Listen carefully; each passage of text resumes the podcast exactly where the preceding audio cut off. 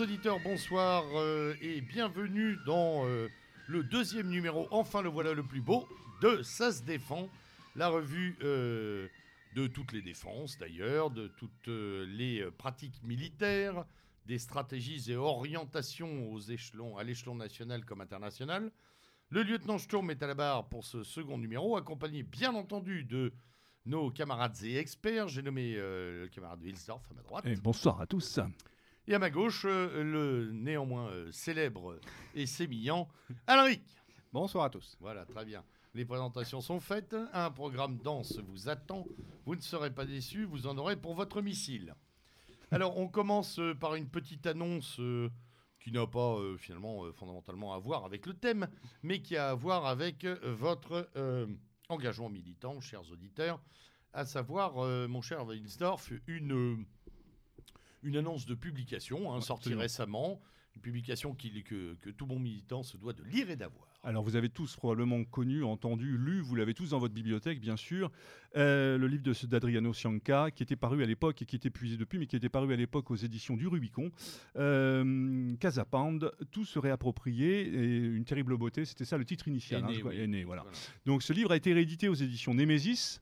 Euh, et nous tenions à partager cette annonce parce que le livre euh, ben, a des difficultés, bien évidemment, comme il n'est pas simple aujourd'hui de se lancer dans, euh, dans l'édition. Il était normal que Méridien Zéro puisse se faire l'écho. Il y aura d'ailleurs une émission prochainement, elle est en préparation, très prochainement, avec, avec des camarades italiens pour justement évoquer ce qu'il est convenu d'appeler le phénomène Casapound. Et euh, phénomène qui nous a inspiré ô combien et qui, et qui nous est cher, c'est le moins qu'on puisse dire, mon cher lieutenant. Ah bah oui, puisque matriciellement, cette belle aventure qui est euh, Corsair, qui est euh, Méridien Zéro, euh, a, pu, a pu voir le jour grâce euh, à nos camarades euh, euh, de la communauté Zantropa et aux bonnes ondes de, euh, de nos amis de Casapan hein, et de Radio Banderanera. Ouais. Alors, euh, utile de préciser aussi que cette édition n'est pas une simple réédition, puisque c'est une réédition revue, et mhm. Et corrigé. Avec une préface de l'auteur, bien évidemment, comme il se doit pour l'édition française. Une nouvelle préface signée Gabriele Adinolfi, euh, cher à nos cœurs aussi, que nous connaissons bien. Oui. Et une postface de Sébastien de Boldieu. Est-il besoin de le présenter euh, Lui qui Voilà. s'occupe, euh, qui vit à Rome, français bien sûr, et qui euh, s'occupe de toutes les relations avec l'extérieur pour le mouvement Casapound. Voilà. Donc c'est 344 pages, avec également un cahier central de 24 photos, euh, 24 pages photos. Enfin bref, un, un boulot esthétiquement parlant à, à la hauteur Ah euh, oui. de l'esthétique euh, casapandienne, si j'ose dire. Pour Et du travail. Et du travail, absolument, hein, parce que cette esthétique aussi, elle est, elle est indissociable euh, du mouvement. Et euh, tout ça pour 22 euros. Il est important aujourd'hui dans la formation politique des uns et des autres qui, vous, qui nous écoutez, euh, de ce, pour ceux qui ne l'ont pas, mais même pour ceux qui l'ont, de pouvoir avoir cette nouvelle édition. Elle est importante, elle est essentielle à double titre. D'abord parce qu'il faut aider nos maisons d'édition, il faut aider nos camarades qui prennent des initiatives et qui font ce genre de choses, c'est important. Il était normal que, que, que Méridien Zéro s'en fasse l'écho et euh, on enfoncera le clou comme il se doit avec des invités italiens d'ici quelques temps. Une émission qui nous permettra de re- représenter euh, la genèse, l'historique et euh, les positions actuelles du mouvement par rapport à tout ce qui se fait en Italie. Et l'actualité euh, n'est pas, n'est pas avare en, en- en- en sujet de discussion. Ah Voilà. oui, oui, oui, c'est le moins qu'on puisse dire. Pour l'Italie, il y a du, Ouais. y a du grain à moudre. Voilà, voilà. Très bien. Nous attaquons maintenant le vif du sujet en matière euh, donc euh, défense, sécurité, stratégie, armement, euh, état de santé de nos armées. Euh, Juste avant, mon un- lieutenant, il était. Nous Oui. avions à cœur aussi, nous en avons évoqué, c'est de rendre hommage Voilà, aux fusiliers marins. dire, par un hommage, par un hommage à nos fusiliers marins commando, euh, aux deux fusiliers marins commando qui sont tombés euh, lors d'une opération de, de récupération d'otages. On va l'appeler comme ça gentiment. Maître Cédric de Pierrepont et Voilà. ainsi que Alain- Alain, Bertoncello. Bertoncello, Bertoncello, qui, sont, qui étaient effectivement deux magnifiques sous-officiers de la Marine nationale et des fusiliers marins commando. Commando Hubert. Et commando Hubert, qui est le commando des commandos, et qui Ouais. a besoin là aussi de le préciser, qui est vraiment euh, en pointe et, euh, et, euh, et- et magnifique comme toujours. Hommage à, nos morts, évidemment, à leurs familles. Et puis, euh, et puis, petit grincement de dents tout de même autour de cette opération. Ouais, Il y, a- y comme un écran de fumée autour on de va cette pas histoire. se contenter Ouais, de. ouais. Voilà, on- c'est très important de saluer la mémoire de, de, de nos soldats, mais c'est aussi important d'évoquer deux, trois choses qui, voilà, qui nous picotent euh, ici, à ça se défend. et qui devrait picoter d'ailleurs euh, dans la nuque euh, la plupart des citoyens français un peu conscients. Oui, parce qu'il suffit pas de dire qu'un militaire s'engage et qu'il est prêt à donner sa vie pour, euh, pour son pays. C'est une chose, c'est une évidence pour un soldat. Mais il y a quand même matière à discuter sur le sujet, Oui. en tout cas en ce qui les concerne. Voilà, la normalité de la finalité funèbre. Funèbre. Voilà, c'est pas parce que c'est normal et que ça rentre malheureusement dans les, dans les conditions d'exercice du métier des armes qu'on doit aussi euh, zapper le reste. C'est-à-dire l'environnement, la genèse, les zones d'ombre de cette affaire, les otages improbables retrouvés, Les pseudo-touristes qui n'en Ouais. avaient peut-être pas. euh, Sud-coréennes, ouais, américaines. américaines, euh, travaillant pour qui Travaillant pour quoi Euh, Voilà, on n'est pas. Je suis d'accord. euh, Alric, on sait déjà que. Alors, ça, c'est une certitude. Que l'opération a pu se faire sur renseignement euh, satellitaire américain. euh, drone, principalement. Drone, pardon, autant pour moi. Drone américain. Euh, ce qu'il faut savoir, qu'il y a un journaliste qui a commencé à poser des questions. Et dans les commentaires de son site, apparemment, ça a été très très mal vu depuis. C'est silence radio. Ouais, c'est vrai qu'on n'entend plus parler. C'était. Euh, Dominique Mercher. Ah, Mercier, oui, bien Mhm. sûr, évidemment. Et c'est pas n'importe quel journaliste sur n'importe quel à fait. blog. Il s'est posé d'accord. questions. Et donc, euh, les, pe- les questions qu'il s'est posées, je me les suis largement posées avant. Se les est, ouais, tous posés, hein, à peu près. Parce que dans les faits, c'est quoi? C'est donc euh, une vingtaine de commandos Uber et d'autres commandos en soutien qui ont récupéré les otages où il y avait apparemment six entre guillemets de terroristes. Donc 26 commandos pour terroristes. Je veux bien être euh, gentil, mais euh, Ça fait riche. ça fait riche. Mhm. Et aucune balle n'était tirée du côté des commandos français. Tout s'est fait au corps à corps, d'après les informations que l'on a, pour éviter, soi-disant, de blesser un des otages. Doit-on se, d'ailleurs, doit-on se contenter de cette version-là qui me paraît euh, très honnêtement euh, d'une légèreté sans nombre. Enfin bon, comme on a eu la même sur la cathédrale de Paris Mhm, avec la mhm. clope. Mhm. Non mais tu non mais moi le parallèle il m'a sauté. Tu aux- pas vu la clope quand même? Non mais t'as vu c'était une clope de 20 mètres mais elle est- comme ils l'ont garée de nuit on l'a pas vu. Non mais sérieusement il y a des parallèles comme ça qui me qui- c'est c'est incroyable. On voit on te raconte qu'une coccinelle a heurté un, voilà a heurté, Alors, a heurté un mur et les tours du, du, Du du- onze- du du 11 World Trade septembre, Center. quoi. Voilà, Ouais, voilà. ouais. Après, la, question à se poser, c'est, euh, rappelez-vous, messieurs, il y a quelques années, c'était en 2009, il y avait un voilier qui avait été euh, pris par des pirates. Oui, Ah oui. C'était le voilier le Tanit. Mhm. oui, oui, oui, oui, j'en souviens très bien de cette affaire. C'était les gars de la DGSE qui étaient à bord, c'est pas ça non, c'était les commandos Uber Ah oui. qui ont attaqué le bateau. Et pendant qu'ils avaient euh, récupéré les otages qui étaient à l'extérieur, il restait le commandant qui était à l'intérieur avec un, un terroriste.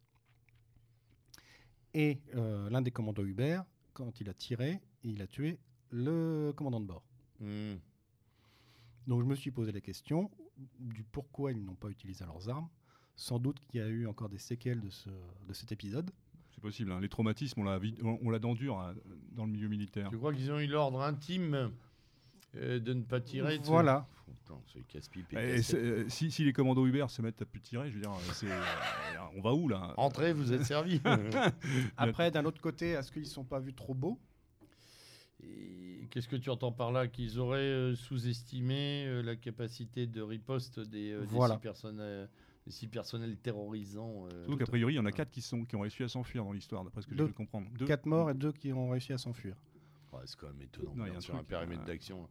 Dé- Décidément, ça me plaît pas, moi, toutes les versions entendues et. euh, Alors après, que, que, ce type d'opération soit toujours entouré euh, d'un, halo. euh, Ah bon, on n'en voilà, saura rien, on faut saura rien. honnête, Bon, hein. après, on est en train de faire de, de gloser, là. c'est- on- le propre de ces, de, de ces troupes-là. Après, effectivement, il y a quand même des zones d'ombre. quand on renvoie ça à la perte de ces deux, deux maîtres, ouais, ils étaient Oui, sous-officiers. ouais, ouais, c'est, euh, enfin, bref. qui, euh, eux, n'ont pas été euh, nommés au grade de- d'officier pour. euh, Hmm, pour fait d'armes. voilà. Hmm. Contrairement à des policiers. Oui, mais ils ont eu la rouge. Ah, peut-être. je- Oui, Hmm, bah oui, hmm, oui, malheureusement, celle-là, on l'a distribué même aux sauveteurs des Sables d'Olonne. J'ai rien- Non, mais, Oui, c'est vrai. non, mais Ouais.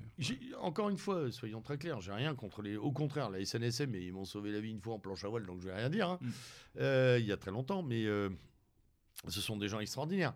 Mais distribuer la Légion d'honneur à deux mecs qui sont morts, euh, noyés, et trois qui se sont retournés dans un bateau, c'est d'une tragédie intense, mais la vie est tragique. Mhm. Je, je- c'était pas le, c'était pas du tout l'intitulé initial de la Légion d'honneur. Mm. Hein, le rayonnement de la France, machin, etc. Après, la Légion d'honneur est donnée aussi parce qu'il va y avoir des avantages pour les enfants. Oui, oui, Oui. bon, d'accord, mais ils sont minimes par rapport Ils à. sont minimes. Ouais, Voilà. C'est ça pour intégrer un Faut essai arrêter. militaire. Faut Mm. arrêter, Euh, D'ailleurs, les, euh, les, les deux euh, officiers mariniers n'étaient pas euh, parents. hein, ils étaient en couple, mais non, non mariés. Enfin, non, pas, ni, pas, pas d'enfants à charge. Mais euh, non, non, cette espèce de distribution générale, je rappelle que les sous-officiers, ils ont la médaille militaire et que c'est déjà la plus fantastique des décorations. C'est la Légion d'honneur du sous-officier. Pour- pour- pourquoi est-ce qu'on on dévoie ce truc à chaque fois qu'il se passe? Enfin, voilà, ça, Ouais, il est probable qu'il l'avait déjà la jaune, hein, je pense. euh, c'est probable. Chez les- Ouais, ouais, alors chez- après, dans euh, cet état de service, comme d'hab, sont Mm. communiqués ad minima, donc on ne Mm. sait pas trop. Mais euh, enfin bref. Voilà, c'est- moi cette affaire, elle me laisse un goût très amer, comme beaucoup d'autres d'ailleurs. Parce que ce qui- ce qu'il faut se rappeler, c'est que l'otage américaine n'a absolument pas été identifié, pas de photos, pas de témoignages. Et rien du tout. évacué- Elle a directement été euh, évacué- exfiltrée Voilà. vers les États-Unis. J'ai beaucoup aimé la nénette de France Info ce jour-là qui dit elle retourne par ses propres, enfin par des moyens, par des moyens différents ou je sais pas quoi. Elle a une espèce de paraphrase qui ne voulait rien dire, du genre tais-toi, euh, ils l'ont embarqué, elle est à eux. Voilà. Donc on peut se demander, euh, est-ce que euh, réellement les commandos marines étaient au courant qu'il y avait euh, réellement quatre, euh, quatre- quatre otages Ou est-ce qu'ils ont vraiment été surpris et, Mhm. d'en trouver deux supplémentaires?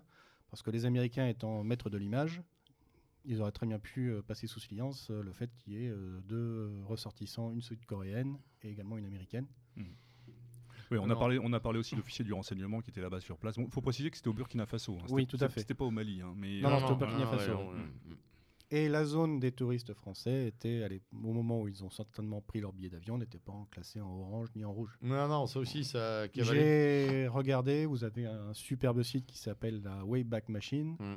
Et comme ça, je suis allé sur le site du gouvernement et j'ai vu les différentes cartes jusqu'au mois de juin 2018. Hmm. Et Non, non, pas donc, et, tu as annulé ta réservation pour le mois d'août. Voilà. En, en même temps, en même temps, il est pas gay. Enfin, euh, J'aime bien la oui, pirogue, pas mais non. bon, Bon, on va arrêter ça. Ouais, ça ça, a mal. Voilà, ça, ça- ça va démarrer après. pour un sujet Bon, sérieux. allez, passons. Ah. euh, Tour d'horizon de l'actualité. Passons. euh, aussi, euh, un dernier point, tiens, une anecdote, puisqu'on en est aux anecdotes. Mon fils euh, aîné a demandé à son chef d'établissement euh, une minute de silence le lendemain du décès des deux Fumaco, ou, la ve- ou deux jours avant. Il a dit voilà, il y aura un hommage national le mardi. Et réponse du chef d'établissement qui en dit long sur ce pays j'ai rien reçu du ministère. Ah, effectivement. Comme s'il fallait attendre euh, la- l'approbation euh, euh, du, du ministre euh, de l'Éducation nationale mal nommé pour, euh, pour faire un hommage à des soldats morts. On en est là. Enfin bref. Pathétique. Quand on voit qu'aux États-Unis ou ailleurs, euh, Bah, voilà, on sort vrai. dans la rue et bref. On peut bien gloser sur les Américains, de temps en temps, ils sont un peu devant. Alors, rapide tour d'horizon maintenant de l'actualité stratégique et militaire. Alors nous avons M. Trump qui a signé un décret pour euh, immunité des euh, militaires condamnés. Hmm. Ça, c'est intéressant. Lesquels et quand et comment?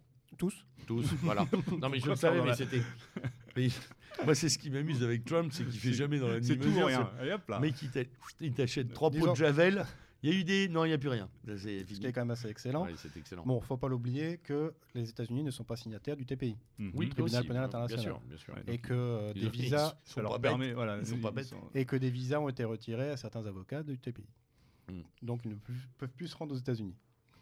Donc en fait, c'est euh, pour, pour, euh, juste pour un peu détailler le truc, euh, le soldat qui est accusé de, de torture ou autre, ou de choses comme ça, elle ne, ne peut pas être poursuivie, c'est Non. ça? Donc c'est pour ça qu'à l'époque où il y a eu le, le conflit en Irak, notamment avec Blackwater, les Ah, sociétés hmm, militaires Oui, privées, la plupart du temps quand il y avait des bavures, les gens étaient directement exfiltrés pour revenir aux États-Unis, Mm, mm. pour Oui. éviter d'être euh, jugés sur, en Irak ou. euh. Oui, bah, c'est très clair. Il y a le droit et moi, quoi, Ouais, quand on est américain. hein, voilà. Ouais, c'est, euh, donc tous ceux qui ont été emprisonnés dernièrement euh, pour fait de torture vont être libérés euh, par la Mhm, grâce mhm, présidentielle. Enfin, tout va bien pour Trump. il- J'ai lu ce matin qu'il y a une, une colo- une nouvelle colonie en Israël qui va porter son nom. Fallait oser quand même. Ouais. Ah ouais Ouais. Ouais. Ils sont pas trompés là Ils sont pas trompés. C'est- c'est- ah, Bref. Bon, euh, euh, donc, euh, à, part, euh, à part ce truc de dingue, quand même, puisqu'il il s'exonère gentiment. Mais bon, pourquoi ne le ferait-il Bah, pas il les, Chinois il- le font aussi. Il n'est pas une fait. première exonération. pour Non, non, puis c'est pas, pas lui- il n'y a pas que lui, quoi. Clairement. Vas-y, va juger un, un militaire russe ou chinois, tiens. C'est sportif. Tout à fait. Euh, création d'une armée européenne. Alors on l'avait déjà Vrai ou faux Ouais, non, mais On l'avait plus ou moins abordé. Oui, on en avait commencé à en parler et le camarade Alric nous avait dit c'est une vaste blague. Euh, c'est l'embryon qui fait naître un embryon qui fait naître un embryon. Voilà. Ça n'a- n'aboutit jamais, ça bourgeonne. mais- Bah, Ou- de ou- toute ou, alors, manière- ou alors c'est l'Arlésienne qui revient ré- régulièrement Oui. dans, la, dans, dans- dans- dans Mm. la presse, puisque là récemment il y avait des articles assez, assez complets sur, sur des choses qui visiblement avaient vocation à se mettre rapidement en place. Oui, mais je pense que c'est Macron qui veut essayer de se sortir de quelque chose au niveau Mhm. de l'Europe, parce qu'il est un peu, il se sent un peu esselé, je pense, en Europe. Ah bah oui, avec essaie de Merkel, qui, voilà. Merkel qui est en, voilà, en, fin de, en fin de parcours. Là. Donc il essaye de fédérer des gens derrière lui. Mais c'est pareil, quand vous parlez d'Europe, euh, l'armée européenne, c'est sous quel commandement Euh, En sachant que nous avons euh, en ce moment des troupes, euh, la brigade franco-allemande qui est au Mali, pendant que nos hommes, les Français, partent faire leur surveillance et se faire tirer dessus, les Allemands sont en train de faire de la formation. Hmm. Parce qu'ils n'ont pas le droit de- d'être activistes euh, sur le terrain. Mais je crois que le, mythe de l'OTAN euh, a beau jeu, et puis euh, on Donc, essaye. il a- il eh, C'est important ça, la brigade franco-allemande n'est pas franchement allemande au Mali en fait. non, non. Donc les mecs ils nettoient Oui, les... Aujourd'hui, les militaires allemands ont le droit de- sont- d'intervenir. Il, y a eu un- il y a eu, je crois, un, Oui, parce qu'ils se sont fait tirer dessus parce Oui. que par inadvertance. Donc, il- le- ils la- étaient en formation. Ouais, mais Ah je- oui. il me semblait que la loi allemande avait changé de ce point de vue-là et qu'aujourd'hui. euh, on- Non, sur, le- sur non. la, la possibilité qu'ils interviennent, mais est-ce que c'est la possibilité qu'ils interviennent en tant que première force d'interposition? Je suis pas sûr. Non. Ouais. Mm. Avec Parce des que là, À ils- voir. Mm. Oui, parce que là, ils, étaient, ils se sont fait tirer dessus par euh, des militaires maliens, je crois. Ils se sont confondus les uns les autres. Euh, Confondre un Allemand et un Malien, faut le faire. Ah, Ouais, ouais, mais- euh, Helmut oui, oui, vraiment. Ouais, Vraiment là, c'est voilà. Je m'appelle Helmut. Là. Ou alors l'armée allemande a Ouais. bien changé. Oui, c'est ça. Oui, c'est possible c'est aussi. le nouvel ordre noir. Elle était trop facile, celle-là. Elle est arrivée très vite. Hein Voilà. Donc, dit. ensuite, euh, d'un point de vue purement euh, des effectifs Oui. en Europe, qui peut être l'égal de la France en termes de moyens et de personnel? Euh, ouais. Moyens techniques, renseignements. Bah, À part feu- l'Allemagne. Feu les Britanniques, mais bon, époque, ils jouent les plus. Anglais, oui, oui. Ils jouent Oui, ils mais jouent plus, ils jouent plus. ils jouent plus. Ils jouent plus. Mm. En Europe, il n'y a que la France. Mm. Alors, ça permet d'introduire ce que tu nous disais. Oh, attention, euh, Mm, Non, mais j'ai introduit à dessin. à dépend lesquels. Euh, oui. Le rapport homme-femme, c'est tout à l'heure. hein. C'est tout à l'heure. C'est juste vrai, non, parce qu'on s'est chauffé. Restez avant- là, restez avec nous, chers On s'est- on auditeurs. s'est chauffé avant l'émission, donc oui, vas-y. Euh, concernant la Pologne. Ah oui, la Pologne. Justement, parce que par rapport à cette histoire d'armée européenne, il y a toujours aussi l'idée d'un. euh, Il n'y a pas que des plombiers. Il n'y a pas que des plombiers, et puis il y a toujours aussi l'hypothétique adversaire, historique, machin et compagnie. Et les Polonais, euh, visiblement, euh, entendent pas ça de la même manière. Oui, ils ont la peur du rouge. Mm. Même s'il est plus rouge, mais Mais il, voilà. il- pour eux, il- il- Mm, apparemment, mm. il l'est toujours. Ouais. Oui, parce que dernièrement, nous avons donc euh, les, euh, eu un sondage vis-à-vis de la population polonaise. C'est 60% à peu près de la population serait favorable à ce que les Américains aient une base euh, En Pologne. permanente. Mm. en Pologne. Ce qui n'amuse pas du tout, du tout le camarade Poutine. Euh, bon, il y a toujours la Biélorussie entre les deux, mais euh, Mm. Ouais.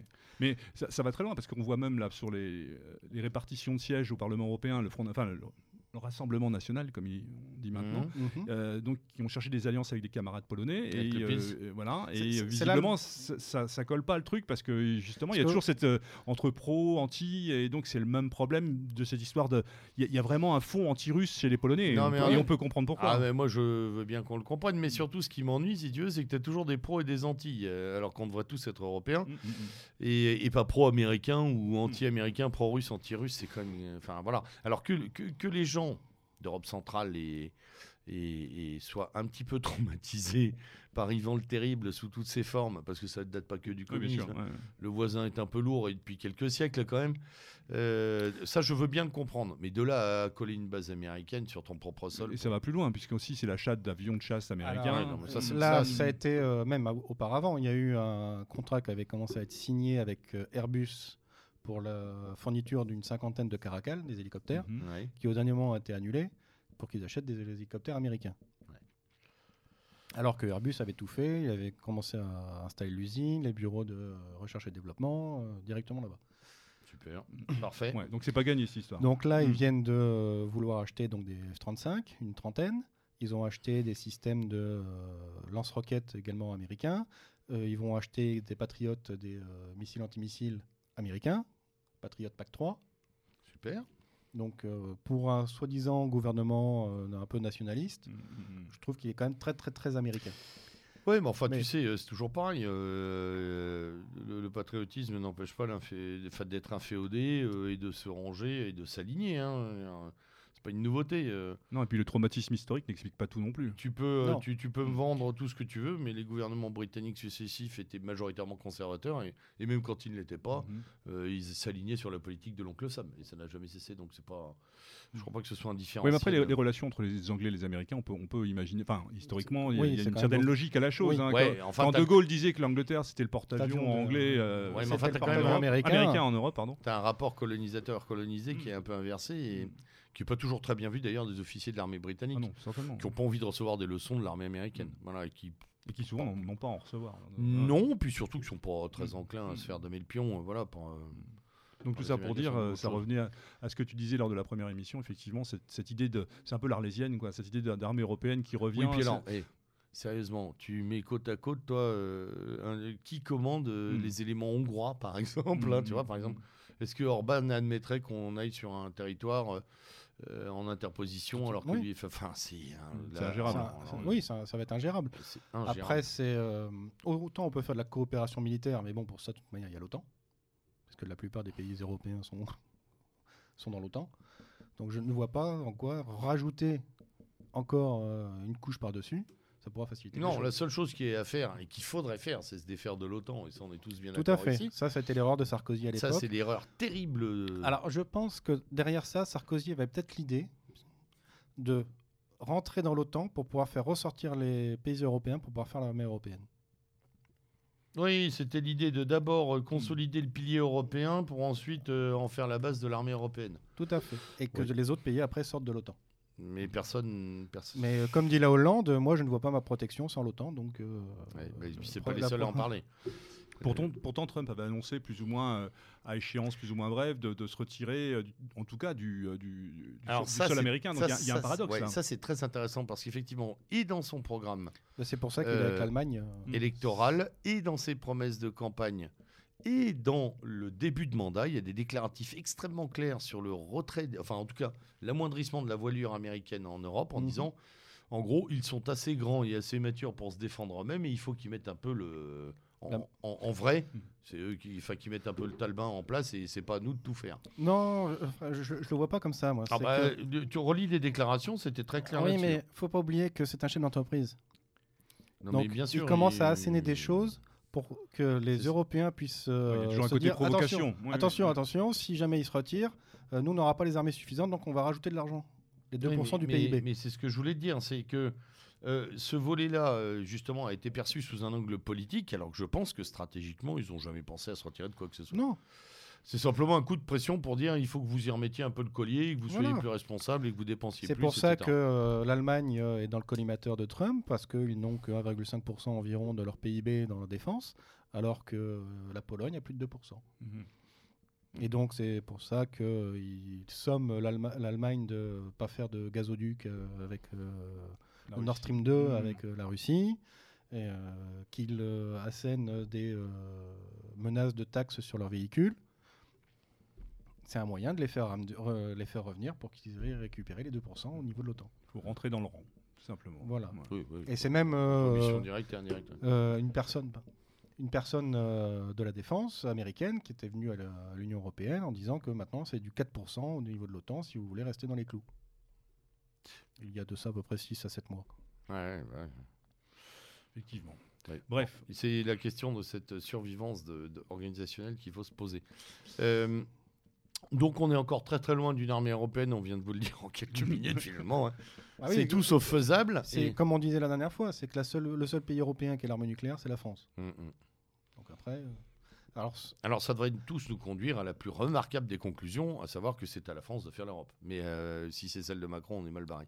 tout à fait. Mm. Voilà. Ensuite, ce qu'on peut voir aussi vis-à-vis de la, de la Pologne euh, et la vente de F-35, c'est que rappelez-vous, à l'émission précédente, je vous avais parlé des bombes nucléaires tactiques Oui, oui. Mhm. que ne pouvaient pas emporter les, euh, les Tornados, Donc ça ou voudrait que ne pouvaient pas euh, emporter les Eurofighters. Hmm. Donc, mais que pouvaient apparemment emporter le F-35 d'ici 2025.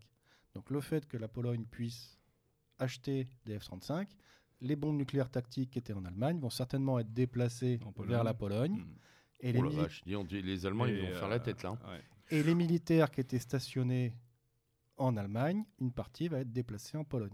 En fait, on en reviendrait presque à, regret- à- à- à regretter la guerre froide, le mur de Berlin et tout ça, parce qu'on se rend compte que là, l'échiquier, il est quand même vachement instable. Et il suffit d'un truc comme ça pour que ça parte en sucette, quoi. Parce que les Russes, euh, avec euh, du nucléaire en Pologne, prêts à balancer et ainsi de suite, ça risque, à mon avis, Bah, c'est surtout, c'est surtout. Alors c'est intéressant si tu veux, géo- géostratégiquement parlant, ils vont te foutre la Pologne en- entre l'Allemagne et la Russie qui se rapprocheraient quoi. Mm, mm. Économiquement, parce qu'on sait quand même que les milieux, Mm.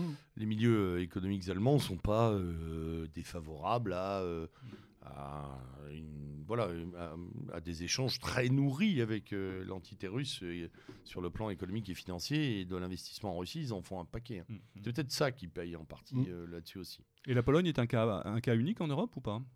La Oui. Hongrie est un peu dans le même cas ou pas? Non. Non. Non, non, pas Non. long- non. Non, non. La Pologne est vraiment le, le plus avancé vis-à-vis des Américains pour euh, assurer sa protection. Parce qu'ils n'ont pas les matériels non plus nécessaires pour le... Et les pays baltes Les pays baltes, ils n'ont rien. Ouais, ils n'ont pas d'armées quasiment. C'est nous qui allons. Mm, mm.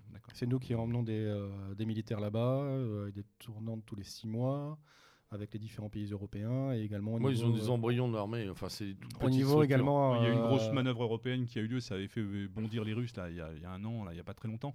Énormément de, de l'OTAN, euh, membres de l'OTAN qui avaient été soldats de l'OTAN qui avaient fait une manœuvre Oui, tout en. Lituanie ou je sais plus où, Mmh. c'était Mmh. ouais, c'était chaud. Oui, mais après, il y a eu un- également des manœuvres avec euh, Russie-Chine, et là, c'était pas du Ouais, c'était ouais, c'était ça- 350 000 personnes. Ouais, ça là. rigolait pas non plus. C'était beau Non. ça. Et Là, bien- le- l'Europe s'est dit, on est petit. Mais J'aimerais bien voir ça. Après, bon, il faut, faut- faut remettre les choses en place. Les Chinois ne sont pas des très grands soldats. C'est pas une armée, c'est une armée euh, très nombreuse et bien équipée, mais enfin, le, le- le Chinois n'est pas reconnu pour ses qualités guerrières intrinsèques quand même. Je m'en mets- c'est pas, ça veut pas dire que je m'en méfie pas, mais je pense que ce- le- leur vrai cheval de bataille est commercial, honnêtement. Ah oui, oui, tout à fait. Ils sont bien plus, Ah opé- oui, oui. bien plus puissants et bien plus violents de ce côté-là. Mais t'inquiète pas que les bâtiments euh, qui sont en train de sortir Ah en non, Chine. attends, je t'ai dit techniquement et en armement, je pense qu'ils sont très très forts. D'ailleurs, tu avais dit à ce micro la fois précédente que euh, le marché des armements, grâce à la Chine, allait euh, permettre à des gens qui ont moins d'argent de s'équiper aussi bien que nous. hein. Tout à fait. Voilà, donc ça c'est pas. Mais je, je- je parle de. Enfin, le chinois n'est pas irrédentiste, je veux dire, c'est pas un fighter de la mort. Je vous rappelle quand même qu'il s'était pris une fessée au Vietnam après les Américains aussi, en six mois, huit mois, je crois. Euh, et que c'est économiquement qu'ils sont. Bon, on le voit à tous les niveaux, hein, euh, que ce soit là-bas ou ailleurs. Ils sont euh, les réseaux, euh, l'économie souterraine. On prend l'épisode Huawei. hein. ouais, ouais, par exemple. ouais, par exemple, Tout à fait. qui est vraiment une preuve de, Ouais. voilà, de faiblesse et de dépassement de la part des États-Unis. Ça, c'est très clair. Par contre, au niveau d'armement, ils sont peut-être très bons, mais ils copient surtout. Une, Ah, plus maintenant. Ah non. Non, non, non, non, Ah, ils maintenant, propre- maintenant non, ils sont non. en avance sur les États-Unis sur certains, Ouais, certains, ouais. euh, Mm. certains types de missiles. Mm. Et les bâtiments, ils sont loin d'être sous-équipés comme les nôtres. Non, non, il y a du costaud.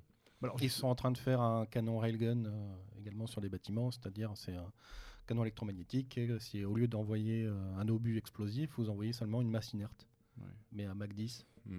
Donc quand vous avez ça qui arrive sur euh, un, un navire, donc euh, pas besoin le d'explosion, le fait Mm. de l'impact, ça suffit à le déchiqueter. Ah ouais. Ah oui, Du oui, coup, ça le coupe en deux, oui. et ça a une portée euh, de 250 km. Ah ouais, Mm. d'accord. Mm. Alors justement, ça nous permet de la transition vers. Ah bah oui, euh, tiens. ouais, Vers l'industrie navale vers française. l'industrie navale française. Un article récemment dans, dans un journal euh, Économie euh, Matin là, qui disait que l'industrie navale de défense de la France serait probablement obligée d'acheter russe ou chinois d'ici 20 ans. On a des infos là-dessus ou pas? Bah non, pour plutôt acheter américain, non Mhm. Parce que russe, euh, non, ça c'est Ouais. hors de question. euh, chinois encore moins. Non, je, pour moi, la, la- l'industrie navale euh, marche très bien, surtout sur les exportations, avec nos Scorpen euh, et nos Barracuda. Là, j'ai vu que le, le Barracuda avait été mis à l'eau, le dernier sous-marin. Ce qu'on a vendu également en Australie. Oui, oui, ils sont fonctionnels. oui. Et, euh, pour moi, je n'ai euh, aucun souci. Aucune inquiétude par rapport à Non. ça. Non, non. Après, il y a la. Alors, c'est cette manière de vouloir fusionner le- toujours les entreprises pour en faire des, des mastodontes européens. Mais après, là où je m'interroge, étant donné que je suis issu de l'industrie, c'est euh, quid quand on aura une seule entité qui va faire du naval, une seule entité qui va faire de l'aéronautique, quid de la concurrence? Mm, mm, mm, Mm. mm. Donc, quid de l'innovation? L'innovation va de pair, va péricliter. Ouais, ouais. Parce qu'on aura un monopole en, matière- Europe. Et, et c'est pas être libéral que de dire ça. On n'est pas des partisans du capitalolibéralisme, hein, pas ici en tout cas. Mais c'est vrai qu'en en matière d'armement, c'est l'innovation qui. euh, Parce que surtout en matière d'armement. Parce que cette concurrence qui permet l'innovation. ce qu'on peut remarquer, c'est que ce ne sont pas les grosses boîtes qui innovent, ce sont les petites PME, PMI. Qui travaillent pour les grosses boîtes. Mm. Ça, faut pas l'oublier. Mm. parce qu'elles ont une élasticité au niveau de leur système de gestion que n'ont pas du tout les gros groupes. Je vois des groupes comme Thales, ils n'offrent pratiquement plus. Oui, mais ils sous-traitent essentiellement. Mais ça sert à quoi de fusionner des choses si c'est pour sous-traiter les petites PME PMI? Après, il y aurait sans doute un- une émission à faire sur les PME PMI, les ETI euh, de la défense, savoir si elles doivent se fusionner ou pas pour devenir plus grosses, comme le système allemand. Mais après, une fois que vous aurez euh, tout fusionné, euh, Bah, c'est très vous, inertiel. aurez- voilà, vous serez ancré dans un carcan ISO 14000 euh, Mm. ou je ne sais quoi. Euh, Ouais. ça, ça, ça va être une, Et puis, un, horreur. ouais, et puis un monolithe qui sera, qui sera prisonnier de ses propres règles et qui, euh, justement, de ce point de vue-là, ne sera pas capable de- d'innover, de, de Voilà. créer. de- Je vois dernièrement, j'ai vu que Arcus, anciennement Renault Truck Défense, avait sorti son Scarabée. La première chose qui m'est euh, venue à l'esprit quand j'ai vu la photo du véhicule, c'est qu'ils ont mis une portière sur des glissières. Je veux dire, c'est bien. Dans le, euh, dans le Sahara, quand on va avoir une tonne de sable dans les glissières pour ouvrir la porte, à mon avis, ça va être euh, coton. Euh, une rafale de 762 dans les glissières, je pense que la porte, elle s'ouvre pas non plus. Mhm. Euh, et ça sert de euh, une portière normalement quand elle est montée sur gond, elle sert également de bouclier. Là, la portière elle s'ouvre complètement. Donc c'est la Pourtant, fête. pourtant, ce type de, de matériel doit être mis en, en service, enfin, je veux dire, doit être expérimenté par des régiments dignes de ce nom qui, qui- Alors c'est qui- un prototype. D'accord. C'est un prototype, mais c'est ce que je me dis. Mais faut peut-être arrêter de faire des prototypes high tech, Mhm. Faire quelque chose de rustique à la base sur lequel on peut venir plugger Mm. des options. Déjà, ça coûtera moins cher en développement. Parce que là, à mon avis, euh, tester les glissières euh, 5000 fois 5000 ouvertures, je bien gentil, mais euh, d'un point de vue opérationnel, c'est pas fiable, c'est pas viable. les rétroviseurs sont des caméras. Enfin, on arrive, dès que ça tombe en panne, euh, vous avez plus rien du tout. Ouais. Et Dieu sait si dans le désert, la technologie, l'électronique euh, souffre. La portière, donc la portière sur glissière, elle est motorisée. Mhm. Si votre moteur il est en vrac, euh, ouais. donc ça fait une panne supplémentaire à gérer, ça fait des matériels supplémentaires à commander. Il faut voir- avoir un électricien. Là où vous avez deux gonds mécaniques, euh, Mhm. terminé. Enfin, c'est là où on arrive à des, euh, à des aberrations. Je discutais il y a, il y a quelques, quelques années de ça avec des, des gars de la section trans du deuxième RIMA, là, qui, à côté du Mans, là, à Auvour. Et, et donc, euh, avec la technologie qui va bien à l'intérieur, c'était encore des VAB à l'époque, et euh, beaucoup d'électronique avec des liaisons satellitaires et compagnie. Le type, il me disait, mais tu sais, euh, quand tu es au fin fond du Mali, euh, quand il fait 45-50 degrés, euh, tout tombe en carafe. Je dis, ouais, bah, qu'est-ce que tu fais? Ben, C'est où la filière avec la pioche? Les mecs, ils y vont en morse, mais encore faut-il qu'il y ait des gars qui soient formés pour, parce que ça, ça aussi, c'est en train Ça de se se perd. perdre. Et ben, le mec, il prend son téléphone portable. Oui. Voilà. Donc, euh, tout est dit, quoi. Ça va avec ça va avec les mecs d'en face, mais ça va difficilement avec une armée constituée qui intercepte les communications. Exactement. Voilà.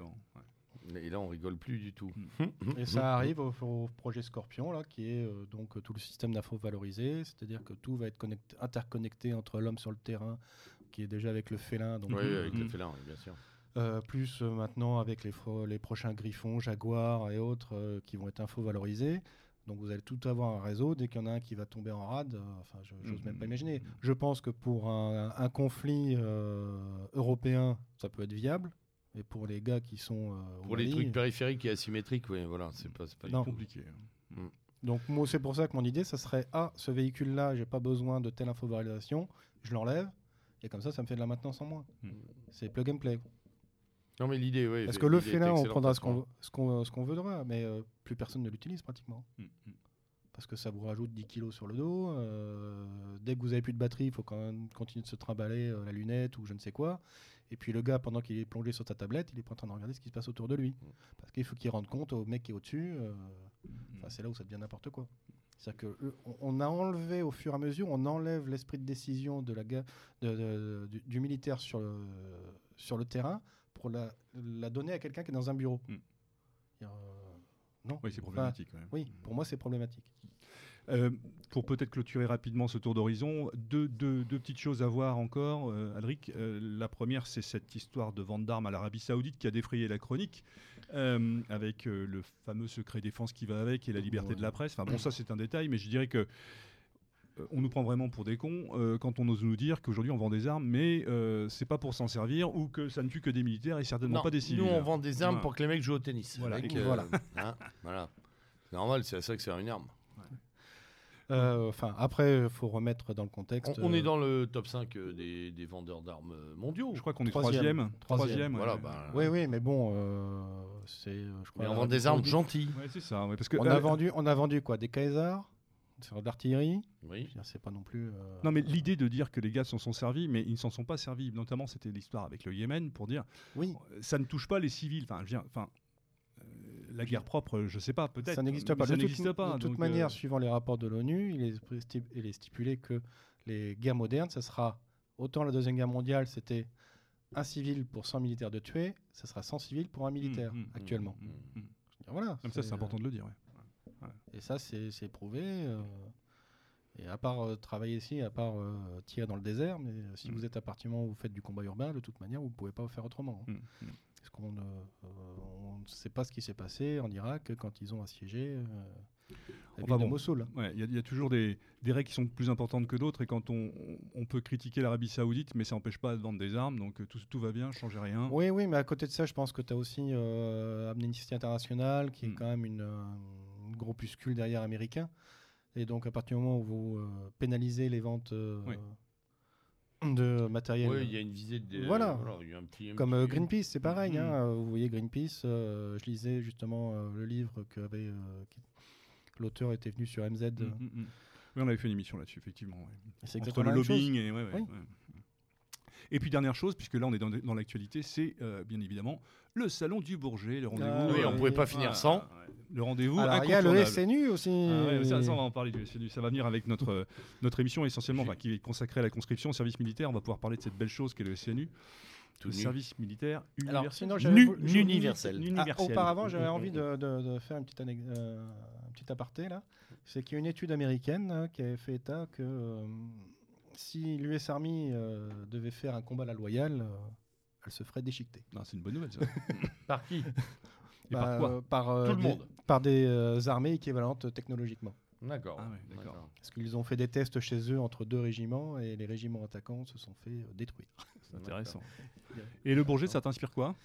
Euh, actuellement, bon, je suis pas allé parce que euh, depuis quelques années, il n'y a aucune innovation. Il y a, enfin, Ah, pourtant, là, il y a la présentation du nouveau. oui, euh, il y a le SCAF, le euh, SCAF. Ouais, le, le SCAF. NGF. le- NG. D'ailleurs, Macron a communiqué dessus. Hein. Ils ont aussi, nommé une belle maquette parce que c'est le roi de la maquette. Bon, lui. il est moche, hein. L'avion est très moche. je bosse chez Magic Six. Helix. Non, c'est comment ça s'appelle Oui, ouais, c'est ça. ouais. Attends, Chez Matchbox. euh, Matchbox. Matchbox, ouais, c'est ça. LR Umbrol. Ah oui, c'est LR. LR. C'était LR quand j'étais gamin. Bon, donc euh, Vision 2040, le nouveau machin là qui va ressembler à un Alors, avion, un premier vol, furtif. euh, premier vol euh, de test sera aux alentours de 2026. Mm. Euh, Ah, Je serai peut-être encore là, mais 2040, c'est pas sûr. Ah, attends. faut, faut désespérer quand On même. avait dit qu'on boirait du whisky pour durer. Donc, euh, au-delà de l'appareil, bon, c'est un appareil franco-allemand avec euh, l'Espagne qui vient de se rattacher dessus. Pour savoir que euh, l'Espagne, à mon avis, a été autorisée à venir sur le SCAF pour euh, pouvoir euh, prétendre à des subventions européennes par rapport au nouveau fonds européen de défense. Parce qu'il faut qu'il y ait au minimum trois États signataires. Ah. Parce que je ne vois pas bien ce que va faire l'Espagne. hein. Ouais. Déjà qu'elle a du mal à monter ses A400M. Ouais, ça laisse. Bah oui, mais c'est l'Europe, hein, donc il faut que tout le monde. Voilà, c'est important aussi. Bon, après, il est pas si moche que ça. euh, J'ai retrouvé il, la- ressemble, il ressemble à l'avion furtif américain, là, comment il Euh, s'appelle Bah, de toute manière, à partir du moment où on Ouais, mais de furti- furtivité, euh, non, ce qui, est, euh, ce qui dénote un peu de beaucoup, ce sont les dérives. Qu'est-ce que- Les Donc, on rappelle quand même qu'il a vocation.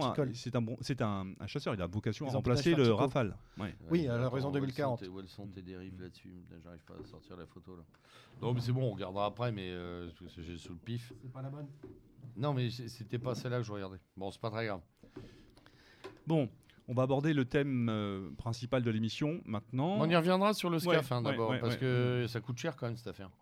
T'as, t'as un, prix- t'as un- J'ai pas de budget. Là, Ouais, parce que je crois qu'ils osent même pas le donner, non? Non, Euh, là il y a eu parle pas grand-chose, là. 300 millions, je crois. Pourtant, c'était Pour chaud, c'était, chaud entre les Allemands et les Français au sujet de cette histoire-là. On en on avait J'attends- parlé, hein, de- J'attends de voir, j'attends de voir. Parce que bon, il y a Tu eu. me un- présenter une maquette. Oui. J'attends de voir ce que va faire. Parce qu'apparemment, là, les, euh, les euh, députés allemands ont voté les 32,5 millions pour lancer le, Ça, c'est ce que j'ai entendu, oui, effectivement. pour lancer le projet. Donc, ils se sont apparemment assis un petit peu sur les prétentions qu'ils avaient de tout donner à Airbus. Ouais, c'est ça. Reste à voir après ce que ça va donner avec. euh, En termes de collaboration. Euh, de toute manière, il y aura Dassault, Airbus, Thales, MBDA. Hmm. Thales pour toute l'électronique de bord, parce que c'est toujours pareil. C'est que euh, nous, il faut qu'on puisse lancer notre missile nucléaire, donc qui va être hypersonique. Donc il faut qu'on ait de l'avionique Thales. Ne serait-ce aussi que pour communiquer avec nos systèmes. Ok, ok. Ok, bon, on va suivre ça. En attendant, on ouvre notre euh, dossier. Euh, et quel dossier? Euh, La fameuse question avec le retour du SNU, du SNU, avec euh, des uniformes à pleurer. euh, On dirait de- des, ordi- des uniformes de policiers. Non, mais, Non, mais en moins bien. c'est- Sérieux, quoi. C'est tout moche. dire. Enfin bref, on, en- on- Et la on- casquette. Faut pas On, oublier va- la on va casquette. pouvoir, euh, on va pouvoir filer tout à l'heure.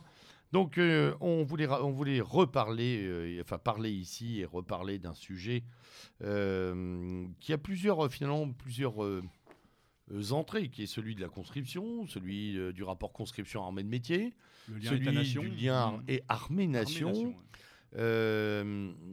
celui de la citoyenneté. Est-ce qu'on doit préserver, comme dans d'autres pays, une citoyenneté combattante euh, euh, voilà. Comme en Suisse? Euh, comme en Suisse, Oui, oui, comme en oui, Suisse. bien sûr, comme en Suisse, euh, même si D'ailleurs, le, port le d'armes en Suisse a eu un coup dans l'aile. Oui, bah oui, mais ça, il fallait pas inviter des milliers de Kosovars euh, qui braquent les, les, les- les banques le week-end, ça fait désordre.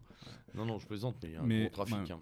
Alors juste pour rappeler à nos jeunes, aux, plus jeunes de nos auditeurs qui n'ont Voilà. pas, cons- qui n'ont pas connu le service national, peut-être remettre certaines choses euh, en, en- en place et en parlant de conscription. Donc la conscription euh, ou service militaire obligatoire tel qu'on l'appelait et donc la réquisition- Conscription la- universelle. Alors la, la définition, je vous la lis, hein, c'est la réquisition par un État d'une partie de sa population afin de servir ses forces armées.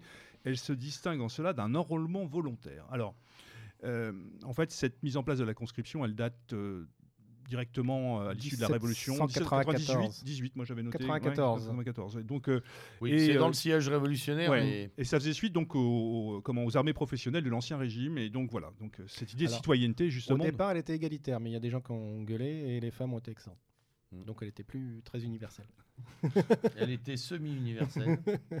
Donc voilà, donc c'est- un système qui a, qui a connu pas mal de, de changements. Euh, savoir qu'en France, il était d'une année, 12 mois, euh, pour ceux qui ont connu euh, la chose. Et il a été aussi, pendant la guerre d'Algérie, il était de 24 mois. 36. 36, oui, exact. 36. 36, ouais. Et, et, euh, et, euh, et- et presque 5 ans avant la Première Guerre mondiale. Ouais. Ah oui, presque cinq ans, Ouais, ouais. c'est ça. Alors, je ne sais pas combien de pays encore en Europe maintiennent la conscription. euh, Il y en a plus beaucoup. Il n'y en a plus Non, beaucoup, il me semble. très hein. faible. hein. Donc l'idée, ça, ça a été aussi euh, un, un débat que moi j'ai toujours plus ou moins connu sur cette idée de passer à l'armée professionnelle. Euh, moi j'avais mon papa qui était soldat et qui me disait toujours euh, c'est hors de question, euh, le service militaire c'est obligatoire et c'est euh, le lien entre ben, justement l'armée et la nation. Et c'est, ah, il me parlait lui d'impôt justement. Il dit c'est un impôt que chaque jeune doit à son pays. Je n'ai jamais trop compris l'idée. Chaque garçon, hein. Ouais, chaque garçon en l'occurrence. Ouais. Bon, après, les femmes pouvaient très bien. euh, Être volontaire. Être Et volontaire. ouais. Ouais. Parce qu'après ça a Euh, été plus ou moins aménagé. Eh, Enfin, mon, mon- mon père a à peu près la même idée, mais euh, euh, pas- enfin la même idée de, de- il était favorable au service national euh, pour le lien armée-nation et Mhm. pour le pour euh, l'espèce de de formation permanente qu'il entraînait auprès des militaires de carrière. Il me disait, euh, euh, avec, les, avec les gens qui venaient dans les armées euh, passer un an, on apprenait énormément de choses du civil. Mhm. Voilà, et il regrette énormément que le- les, armées fonctionnent en, Alors, ça, en vase clos. ouais, euh, ouais. Moi, pour Enfin, rapport- en, vase, en vase clos, c'est là où je suis pas tout à fait d'accord. Parce Ouais, que ça bon, la plupart des militaires sont issus de la société civile à la base. Ouais, Donc, avec enfin, le renouveau- Excuse-moi, mais euh, euh, quand je vois le. Je, je- je- je tape personne, hein, mais quand je consulte mes étudiants euh, sur euh, la fonction des armées, euh, l'organisation de la défense en France, euh, Ça va être abyssal. qui- il n'y a rien. tu- Hmm. Franchement, à mon époque, c'était pareil. Et il y avait le service militaire. Mais il y avait le service. Ouais, mais Oui, mais dans chaque famille, l'armée était rentrée. Ouais. Au moins à un endroit. Et puis papa l'a fait, c'est là où tu auras les meilleurs copains, et ces machins, tout ça. J'en ai jamais parlé avec mon père. hein. Ouais. Moi, je- alors, moi, pour avoir commandé pendant 5 ans. Enfin, si, euh, le seul moment où j'en ai parlé, il m'avait dit qu'il était, euh, il avait passé son service euh, 12 mois à Djibouti. ouais, parce qu'il était volontaire. Non, non. il- Non, non, non, Non pas à l'époque. Non, pas à l'époque, dans les euh, années, À l'époque, euh, Djibouti 60. était encore. oui, euh, d'accord, oui, ouais. oui. Alors, pour avoir eu des, des, des, des, jeunes piou-piou, comme on les appelait, qui, GV de Ah, base. les GV de base. Alors moi j'étais dans un régiment d'infanterie. On avait, on avait euh, cette, euh, cette particularité d'avoir des comment un, un mix social qui était quand même assez large, Oui. pour ne pas dire euh, voilà. Et dans les compagnies de combat, il y avait quand même des trucs assez assez chauds quoi. Mais c'est vrai que pendant un an, le type était était quand même, euh, était quand même im- en immersion en dehors de. du- moi, j'avais des gars qui, euh, qui, qui étaient bergers. euh, Mmh. L'armée leur apprenait une certaine rigueur, une vie en collectivité qu'ils connaissaient pas forcément. Il y avait aussi beaucoup, parce que moi, j'avais dans le régiment, on avait quasiment euh, 35 à 40 d'analphabètes. C'était énorme. Donc, on avait des cours d'alphabétisation. Oui, J'en ai donné voilà. aussi. Voilà. ouais. Bon, ça c'était pas la, la mission première. Après, quand tu vas sur le terrain avec un type qui est berger machin, le type il sait faire un feuillet, il sait, il connaît les plantes, il sait tout ça. Bah, Bon, et puis tu échanges, tu partages. Il y avait des choses qui pas inintéressantes. Le problème c'est que honnêtement, euh, moi qui étais entre 89 et 94, un truc comme ça, et euh, il n'y avait pas de moyens. Et à partir du moment où il n'y a pas de moyens, tu as des gars qui sont là et qui foutent pas grand chose. C'est toujours le même problème. Ouais, moi, j'y suis passé euh, juste après, 94. Donc, euh, comme j'avais expliqué la dernière fois, c'est que été engagé directement. J'ai pas fait de service militaire, j'ai été avec des, des appelés. Et le seul intérêt que les appelés trouvaient, c'était justement qu'on puisse euh, voir leur niveau de français. euh, Mhm.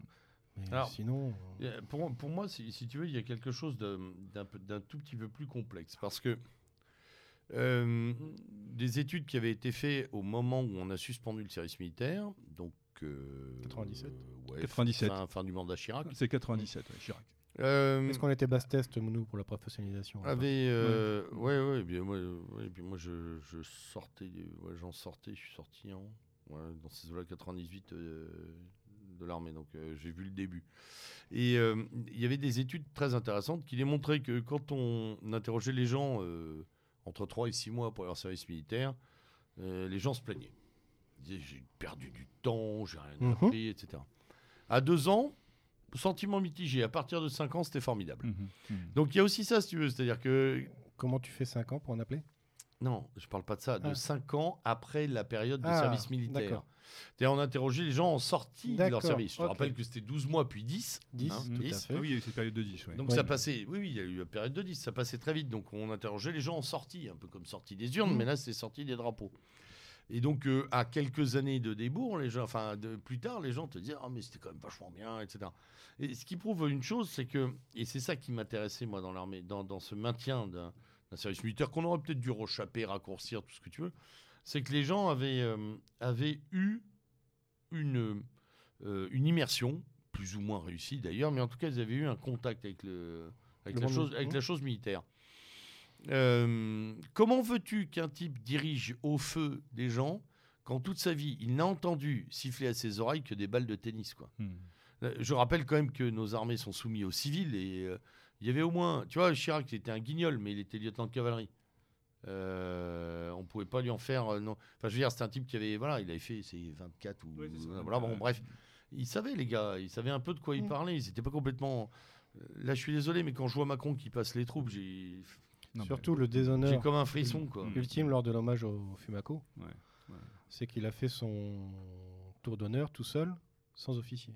Oui, ça c'est hallucinant. Enfin bref. Mais il connaît pas. Voilà, les gens ne connaissent. Alors encore, ça, ce sont les traditions militaires. Mais c'est pas ça. C'est comprendre les nécessités euh, de ce métier qui sont très très différentes on- du reste ouais, de la on- population. On l'a bien vu quand il a viré de Villiers, quoi. Donc, euh, pour moi, il y a une méconnaissance de la chose militaire et surtout, on n'est pas à l'écoute. Le politique et encore, prime. Et encore de Villiers. Ouais. De Villiers, il est au BCG maintenant, tout va bien. Non, mais ça, il n'y a pas de problème le de ce côté-là. Mais je veux dire par là, c'est quand même. Je ne sais pas si c'est pas un- si c'était déjà arrivé qu'un qu'un président de la République évacue comme ça euh, son chef d'état-major. démission, C'est- ouais, enfin, lui qui a on- on- On l'a démissionné. poussé vers la porte. hein. Moi, je pense que de toute manière, il faisait son pas le barreau d'honneur. Moi, honnêtement, je pense qu'il avait un peu orchestré son Mm. final, euh, Ouais. parce que ça m'a l'air quand même très scénarisé cette affaire-là, à dessein, histoire de, me, de taper un grand coup sur la table pour dire l'outil était très abîmé. Mais euh, euh, si tu Enfin, veux, il y a- et- il peut plus y avoir de réaction dans la population française, puisque on dit les militaires vont mal et plus personne les voit. Donc Tu euh, c'est m'excuseras, pas- mais le, le général de Villiers, c'est quand même lui qui a participé justement à toutes ces réformes et toutes ces coupes. euh, Ouais. C'est pour ça que je suis pas Donc, un grand euh, fan de De Villiers. Tu, ouais. voilà. Euh, là surtout- aussi, ne surtout pareil. pas lire son livre, qui est une. Oh là là. Non. Ouais. Bref, donc euh, le service c'est euh, clap de fin en 97. Après Oui. on met en place ce qu'on appelle la JAPD, JAPD, journée Ouais, d'appel à la ouais. défense. une journée d'appel qui a été remplacée après par la, la JDC. ou Alors c'est un appel dans le vide, hein, Ouais. parce que ça dure une journée. Hein, c'est ça, une journée, on, voilà, on On regarde des vidéos. regarde des vidéos, on t'explique la France, le monde, le machin. Non, non, mais on, on t'emmène une semaine euh, au Rador-sur-Glane, mais une journée à la défense. Enfin, tu vois, je veux dire, la mémoire est ultra travaillée. J'ai rien contre ce qui s'est passé à droite ou à gauche, mais l'outil de défense, qui est quand même la première mesure de protection euh, d'un État, euh, une journée. hein, où les mecs se souviennent de la bouffe dégueulasse. euh, voilà, c'est tout à peu près. Ils sont endormis pendant les vidéos. Mm, mm, mm. C'est, enfin, il n'y a pas beaucoup de pays dans le monde qui maltraitent autant, euh, qui maltraitent autant leur rapport Alors, à la défense. Alors, de, de ce point de vue-là, on peut on peut peut-être imaginer que cette histoire de SNU puisse venir euh, combler un vide et surtout Mais- mais évacuer, ça. évacuer le, le ridicule de la chose. Quoi. Alors, avant même de parler du SNU, je te rappelle qu'on nous a, si tu t'en souviens bien, on nous a ju- justifié la suspension de la conscription puis son abandon par la nécessité de réorienter tous les crédits disponibles vers une armée de métiers digne de ce nom et dotée, et dotée de financements dignes de ce nom. Résultat, on a une armée pauvre dont les financements se sont fait piller par une demi-douzaine de ministères collatéraux, éducation nationale en tête. Donc Et on- la dette? Et la dette. Et euh, donc, euh, en fait, euh, la suppression du service militaire a servi, a servi à éponger les créanciers de la France et surtout pas à moderniser notre outil de défense. Parce qu'on ce avait, qu'il faut, ce qu'il faut se rappeler, c'est que on le avait une armée défense on a une, euh, ouais, mais non, mais on a une, on- constant. bien sûr, C'est en euros constant. bien sûr, c'est en euros constant. On avait une armée pauvre, mais appréciée par une partie des Français qui l'avaient vue et qui en avaient expérimenté un petit peu la vie. Là, on a une armée pauvre dont tout le monde se fout. Mm. C'est ça aussi pour moi. Et ça, pour moi, ça me pose un problème. C'est-à-dire que tu pouvais défendre un esprit de défense, sans faire de. euh, Mm. Voilà, c'est un peu redondant, je le sais. Parce que les mecs qui étaient passés. Et les types étaient très fiers d'ailleurs quelques années après de te dire Ah, mais moi j'étais au, au 19e génie, moi j'étais au, au- dans un régiment d'artillerie, moi j'étais au chasseur alpin. Les mecs 50 ans après ils t'en parlent encore avec des trémolos dans la voix. Bon, pas par patriotisme, mais par l'extra tiré ordinarité qui était sorti de leur, cette affaire-là. Ils avaient vécu un moment hors temps, hors norme, dans un autre monde. Et ça leur faisait beaucoup de bien. Euh, après, on a remplacé euh, cette idée-là sur la fin, si tu t'en souviens bien, euh, parce qu'on y était à peu près tous à la même époque. Euh, moi, j'étais chef de section et je commandais une, une section d'appelés. Euh, je passais plus de temps à expliquer comment fonctionnait la République et euh, ce que les mecs pouvaient retirer des aides sociales que de former des soldats au bout d'un moment. Oui, c'était Ouais. devenu un assistant Oui, à à la fin, hein, c'est clair. Euh, moi, j'avais dit Mm. stop là-dessus. euh, voilà. Bon, euh, et donc, on l'a dévoyé. Mais c'est toujours la même technique qui veut tuer son chien, l'accuse de la rage.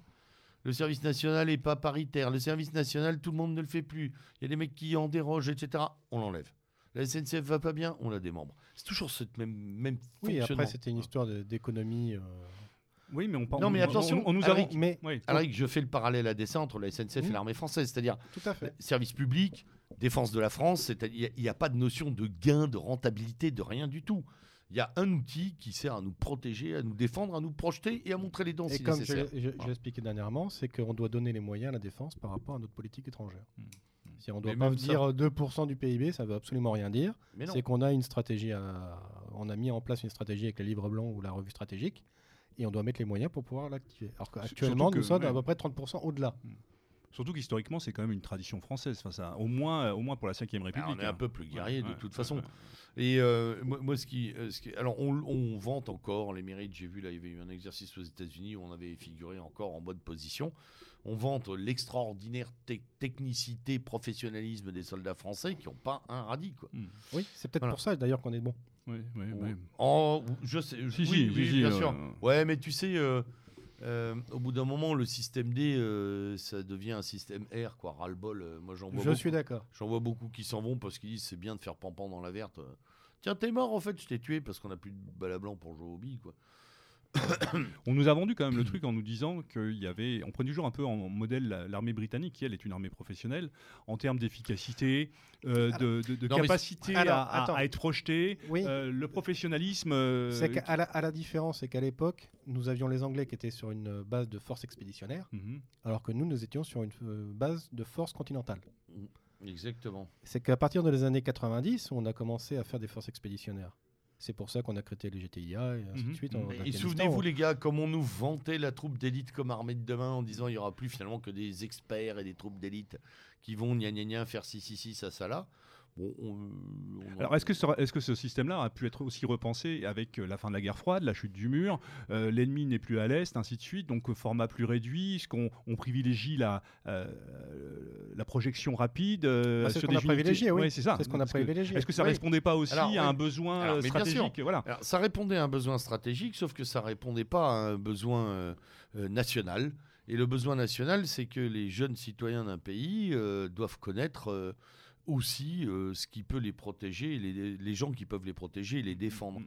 Et, euh, et, euh, effectivement, à partir de ce moment-là, et moi je te le dis parce que je, je- je parlais de mes étudiants tout à l'heure, mais, mais pour mes étudiants, les mecs sont des pros, quoi. Non, non, quand j'en discute avec mon vieux, il s'est pas engagé par professionnalisme, il s'est engagé par vocation. Oui. Il fallait défendre la France. C'était pas une histoire d'avoir le dernier système d'armes à la mode pour faire le kéké dans le Talweg, ce que ne font pas nos soldats. Hmm. Mais l'idée aujourd'hui pour un civil, c'est que le militaire, bon, bah, finalement, c'est un professionnel. Maintenant, Comme un tu- arracheur de dents, comme. euh, voilà. Sauf tu que- vois, bon. Et pour attirer les jeunes recrues, tu montes la technologie. Ouais, Ah, c'est que ça. Tu, tu vends de la C'est que ça. technicité. ouais, C'est que ça. ouais. C'est que Ouais. ça. Hmm. Il n'y a surtout pas un discours. Comme euh, si euh, jeux vidéo. Il n'y a surtout ça- pas un discours patriote. Le seul discours patriote que tu trouves, c'est quand tu es dans la cour des invalides, mais tu l'entends plus. Mm. C'est celui-là. Alors là, sacrifier la France, machin. Mais avant, c'est euh, viens avec nous, euh, tu verras euh, dans l'hélicoptère dernier cri, tu pourras faire le chimpanzé à 10 mètres sol, etc. Ouais, c'est- Est-ce que vous participez aux commémorations? Lesquels Moi, oui. Lesquels Moi, je fais le 11 novembre. Moi, je fais le 11 novembre. Ouais. Je fais pas le 14 juillet, mais le 11 novembre. Non, Moi, je, je- je je- sais pas ce que c'est d'ailleurs. En toute honnêteté, au- je- je Ouais. le 6 fais- juin non plus. Je sais pas. Ah, la défaite. Mais non, non, bah. en toute 6 honnêteté, je, juin, je m'en souviens jamais. Chaque année, j'essaye de. je n'en fais aucune. Si le 11 novembre, par Le 11 tradition, novembre. quand j'étais gamin, les écoles, le, le bleu est français, tout ça, moi j'ai connu des poilus, j'ai vécu dans le Nord, les tranchées. Bon, c'est quelque chose sur lequel on avait Si, pas si, mal ouais. bossé. Voilà. Puis même toi, toi, t'as perdu un. Moi, j'ai perdu. un- Mais même, moi, j'ai perdu des aïeux, mais c'est pas, c'est pas, pas le fait de perdre quelqu'un, si c'est, c'est, qu'on a. Enfin, moi, j'ai l'impression qu'on a, en tout cas dans, les, dans nos milieux militaires, on est- et puis euh, les gens un peu conscientisés, on a une espèce de de sentiment diffus que c'est là que Ouais. tout s'est joué, quoi. Mm. Qu'on a, Mm. il y a quelque chose de, de très mélancolique dans la guerre de 14-18. Il y a un truc terrible. Et c'était une armée de conscription. Quand on lit ces lettres des poilus, de. Benoît Méchin ou autres, des gamins de 18 ans qui sortent pour la France, ils n'ont même pas touché une femme, ils n'ont pas fondé de famille, ils ont à peu près rien vu de l'existence que le bout du champ du père machin, et euh, parce que c'était là où ils habitaient, et les mecs ils sortent pour la France ou la fourragère, la fourragère, Ouais, pour la fourragère, baïonnette au canon, et ils, sont, ils savent qu'ils vont mourir, les mecs. Alors je dis, c'est probablement idiot, Mais parce c'est là où tu vois l'ont ils- ils l'ont fait pour le capital et pour la propriété. mais ça, il l'avait pas, cette culture-là, il n'avait pas Mais, cette euh, analyse-là. Mais t- t'imagines à ce que représente euh, 100 ans, un siècle en- dans, dans l'état d'esprit et l'analyse. Enfin, comment ces gars-là sont partis au combat et aujourd'hui, tu demanderais la même Alors, chose aux jeunes. Bah, c'est ce que j'ai Tu vois, expliqué l'autre jour à ça mes nous renvoie à étudiants. notre idée, de- à notre euh, à la citoyenneté, quoi. C'est- Cet Et- engagement, c'est Bien ce sûr. sens des responsabilités. Et je disais à mes étudiants, finalement, un, un poilu de 14, euh, euh, mentalement, dans l'abnégation qu'il a, alors qu'il n'est pas militaire euh, d'origine, dans l'abnégation qu'il a à sortir de la tranchée, il ressemble beaucoup plus aux soldats romains que nous, nous ne ressemblons aux poilus de 14. Je veux dire, le- la distance espace-temps en, termes de, en termes de solidité mentale, euh, de sacrifice pour les autres, de conscience de la communauté nationale, elle, est, elle rapproche bien plus un soldat romain et un poilu de 14 que nous, d'un de 14. par- nous, on est, clair, nous, on est des aliens. Ouais. Oui, mais parfois je me demande s'il y a vraiment, vraiment à cette époque-là cette euh, mentalité-là où c'était euh, j'y vais parce que sinon je vais me faire tuer de l'autre côté. Il y a peut-être eu ça, mais je Ah, pense que mais je il y a de que- tout, il y a eu ça, mais en, en Jean 14, Jolivet, rien. Après, je, en 14, j'en suis pas persuadé. Je, hein. je n'enjolive rien et je, sais- je sais que cette guerre a été une horreur et que les gens après ils voulaient plus sortir au bout d'un moment parce que ça avait- Ouais. le scénario, il, enfin je veux dire, ils avaient vu la séance euh, précédente deux heures avant, la moitié du régiment était tombée, l'autre moitié n'a plus envie de sortir. On est bien d'accord, c'est une guerre Mmh. effroyable, c'est la guerre de la technique, c'est la guerre de la boucherie, on est bien d'accord. Je parle pas de ça, je parle de ces mecs qui, euh, euh, qui finalement euh, ont, ont- forgé la France par cette expérience effroyable, ou comme dit Junger, ont forgé l'Allemagne, parce que Mm. lui, il a vu ça du côté allemand, mais il nous raconte exactement la même chose. Un. Hambour- un Hambourgeois a, a croisé un Bavarois qui a croisé un Prussien, et puis ils se sont aperçus qu'ils étaient tous d'accord et qu'ils étaient frères d'armes et qu'il fallait qu'ils s'en sortent. Bon. Euh, je dis pas que la guerre est le moteur de l'unité nationale, mais enfin, il y contribue. Mais surtout, c'est l'idée qu'il y avait quelque chose à défendre. Euh, le service national, la conscription, ont toujours permis d'expliquer ce qu'il y avait à défendre.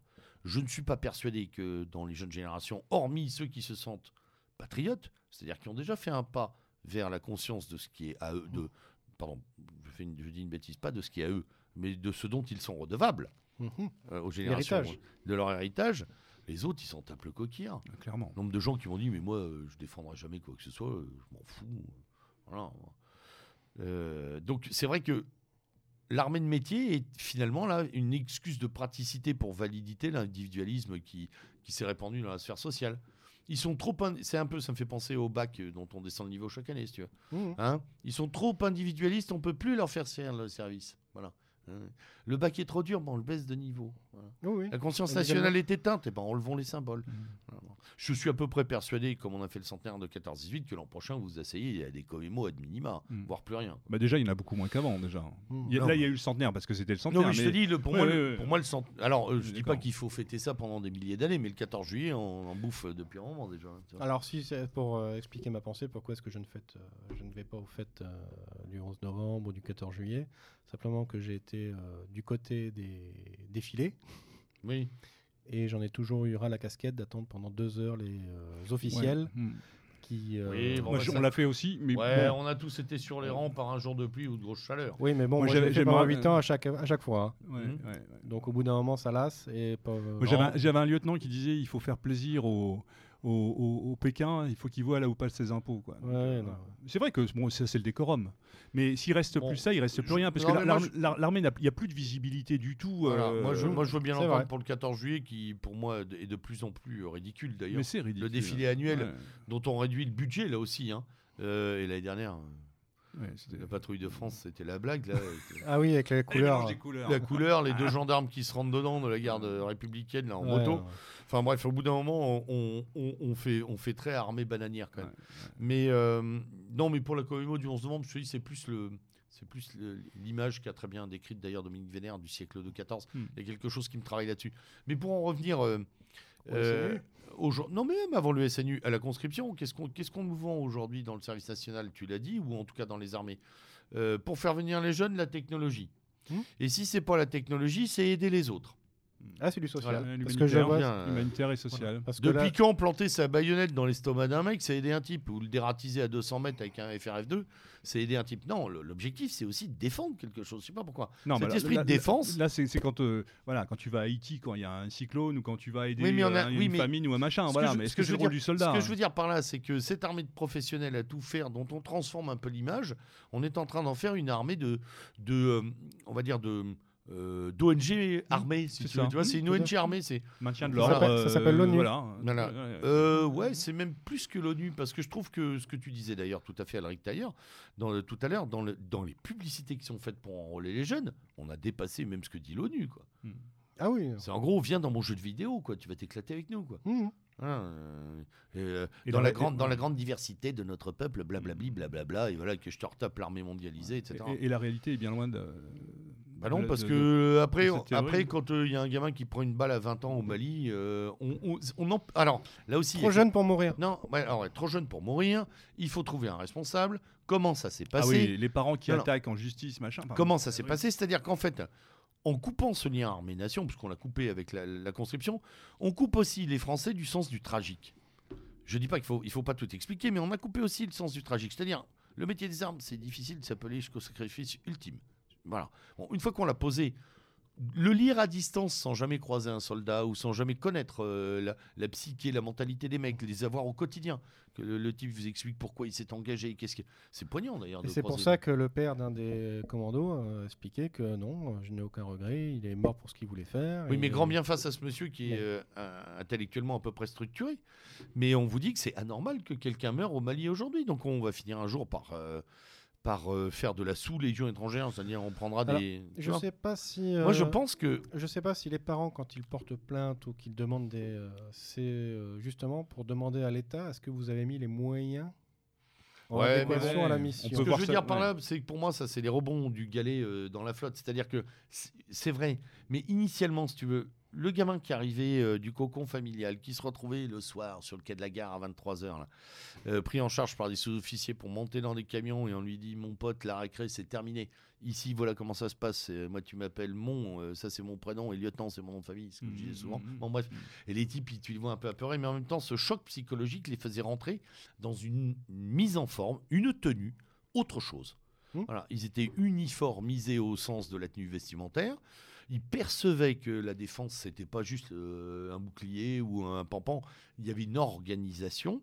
Et puis que cette affaire-là devait les amener, eux, peut-être, à faire le sacrifice de quelque chose d'important, à savoir leur vie, pour défendre autre chose. Ouais. Là, le Mm. tragique est répugnant aujourd'hui. Alors, on se nourrit de, de séries de Netflix où les mecs s'égorgent toutes les 10 secondes. Mais quand on dit à quelqu'un il faut défendre, les gens sont plus prêts à le faire parce qu'ils ne le voient pas, ils ne le comprennent pas, ils ne l'entendent plus. Bah ou non, alors, quand sont- comme tu disais, ils sont individualistes. Ils ne Ouais, pensent qu'à leur- mais ou alors quand c'est des fumacos, on dit ah bah, c'est normal, c'est des fumacos. il Ou c'est quand, quand, En gros, il l'avait bien cherché. Quoi. ouais, ou quand c'est un légionnaire, on va Ouais. dire bah oui, mais il est venu pour ça. Ouais, de toute euh, façon, voilà, lui, il n'est pas français, alors c'est normal. euh, Il nous, si- il même nous si- le devait. même si- enfin, oui. Non, non, mais il nous le devait. On avait été gentil, on l'avait embauché. pour, moi, le militaire n'a pas forcément à mourir. Non, mais je parle Il pas de l'inexorabilité. Je Voilà. dis que c'est quand même une finalité. Le matin, quand tu quittes euh, la maison et que tu es soldat, tu as quand même plus de chances de, d'avoir un, accident de- du travail qui soit douloureux que le mec qui fait des PowerPoint de, de 9h à 17h. Quoi. Ah, Où là, euh, il peut y avoir entorse euh, de la souris. euh, Enfin, tu vois, enfin, je veux dire, bon, évidemment, il peut y avoir un accident du Alors travail si, si- si- si on nous rétorque euh, problème budget, euh, la conscription euh, coûtait trop cher, est-ce qu'on a des arguments par rapport à ça?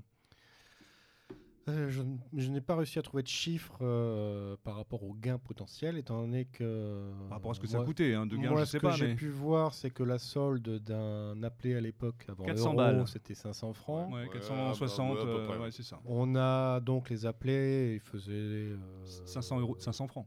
500 francs. 500 francs, ouais, Oui, ouais, 500 ouais. francs, 500 Ouais. euros. Ça 500 fait, euh, ça fait, euh, Ça fait 100, quel- non, ça fait 80, 80 et ouais, brouettes. ouais, quoi. ouais. Ouais. 80 euros. T'imagines? Un il- mois Il était logé, nourri, blanchi. Oui, mais attention, il faut, il faut, euh, il faut aussi Oui, euh, laisser filer euh, économiquement l'affaire. Aujourd'hui, si on revalorisait. Oui, enfin, quand je ouais. vois le salaire que je gagnais euh, quand je suis sorti et l'équivalent, je crois qu'il y a 200 euros de différence. Hmm. Hmm, Et je suis sorti en 2002. hmm. Ah oui, d'accord. hmm. Donc. euh, non, non, Non, euh, non, les, non, les attends, salaires.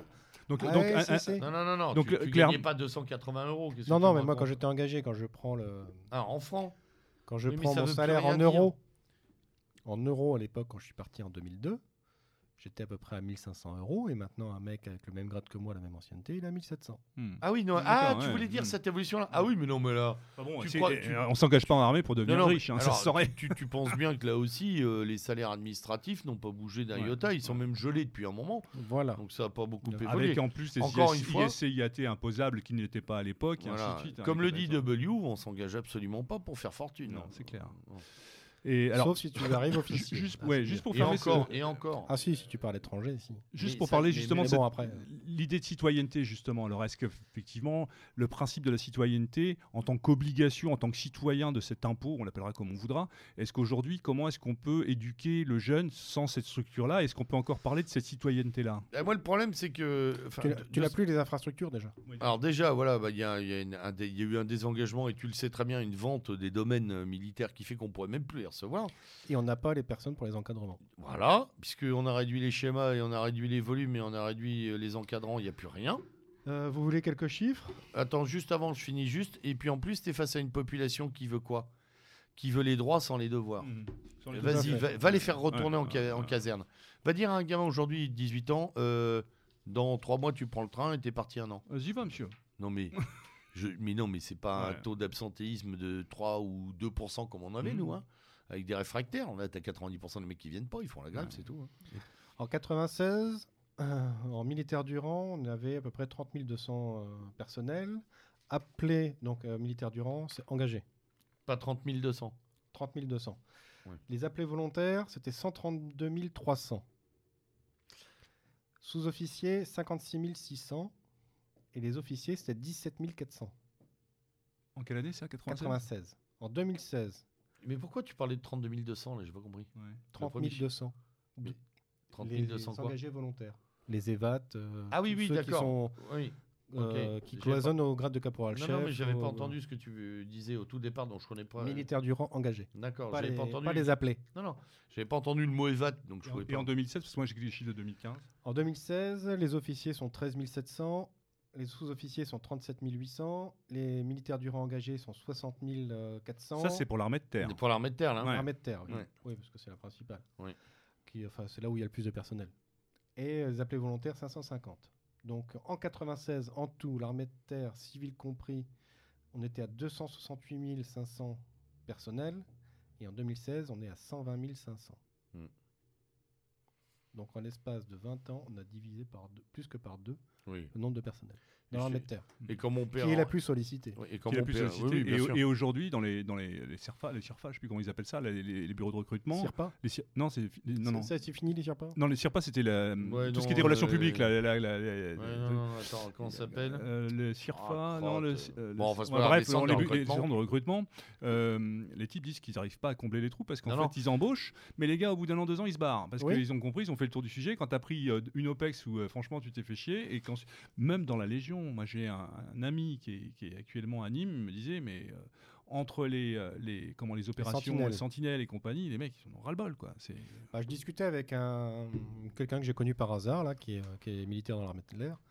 Et euh, lui, maintenant, Sentinelle, s'il part six mois.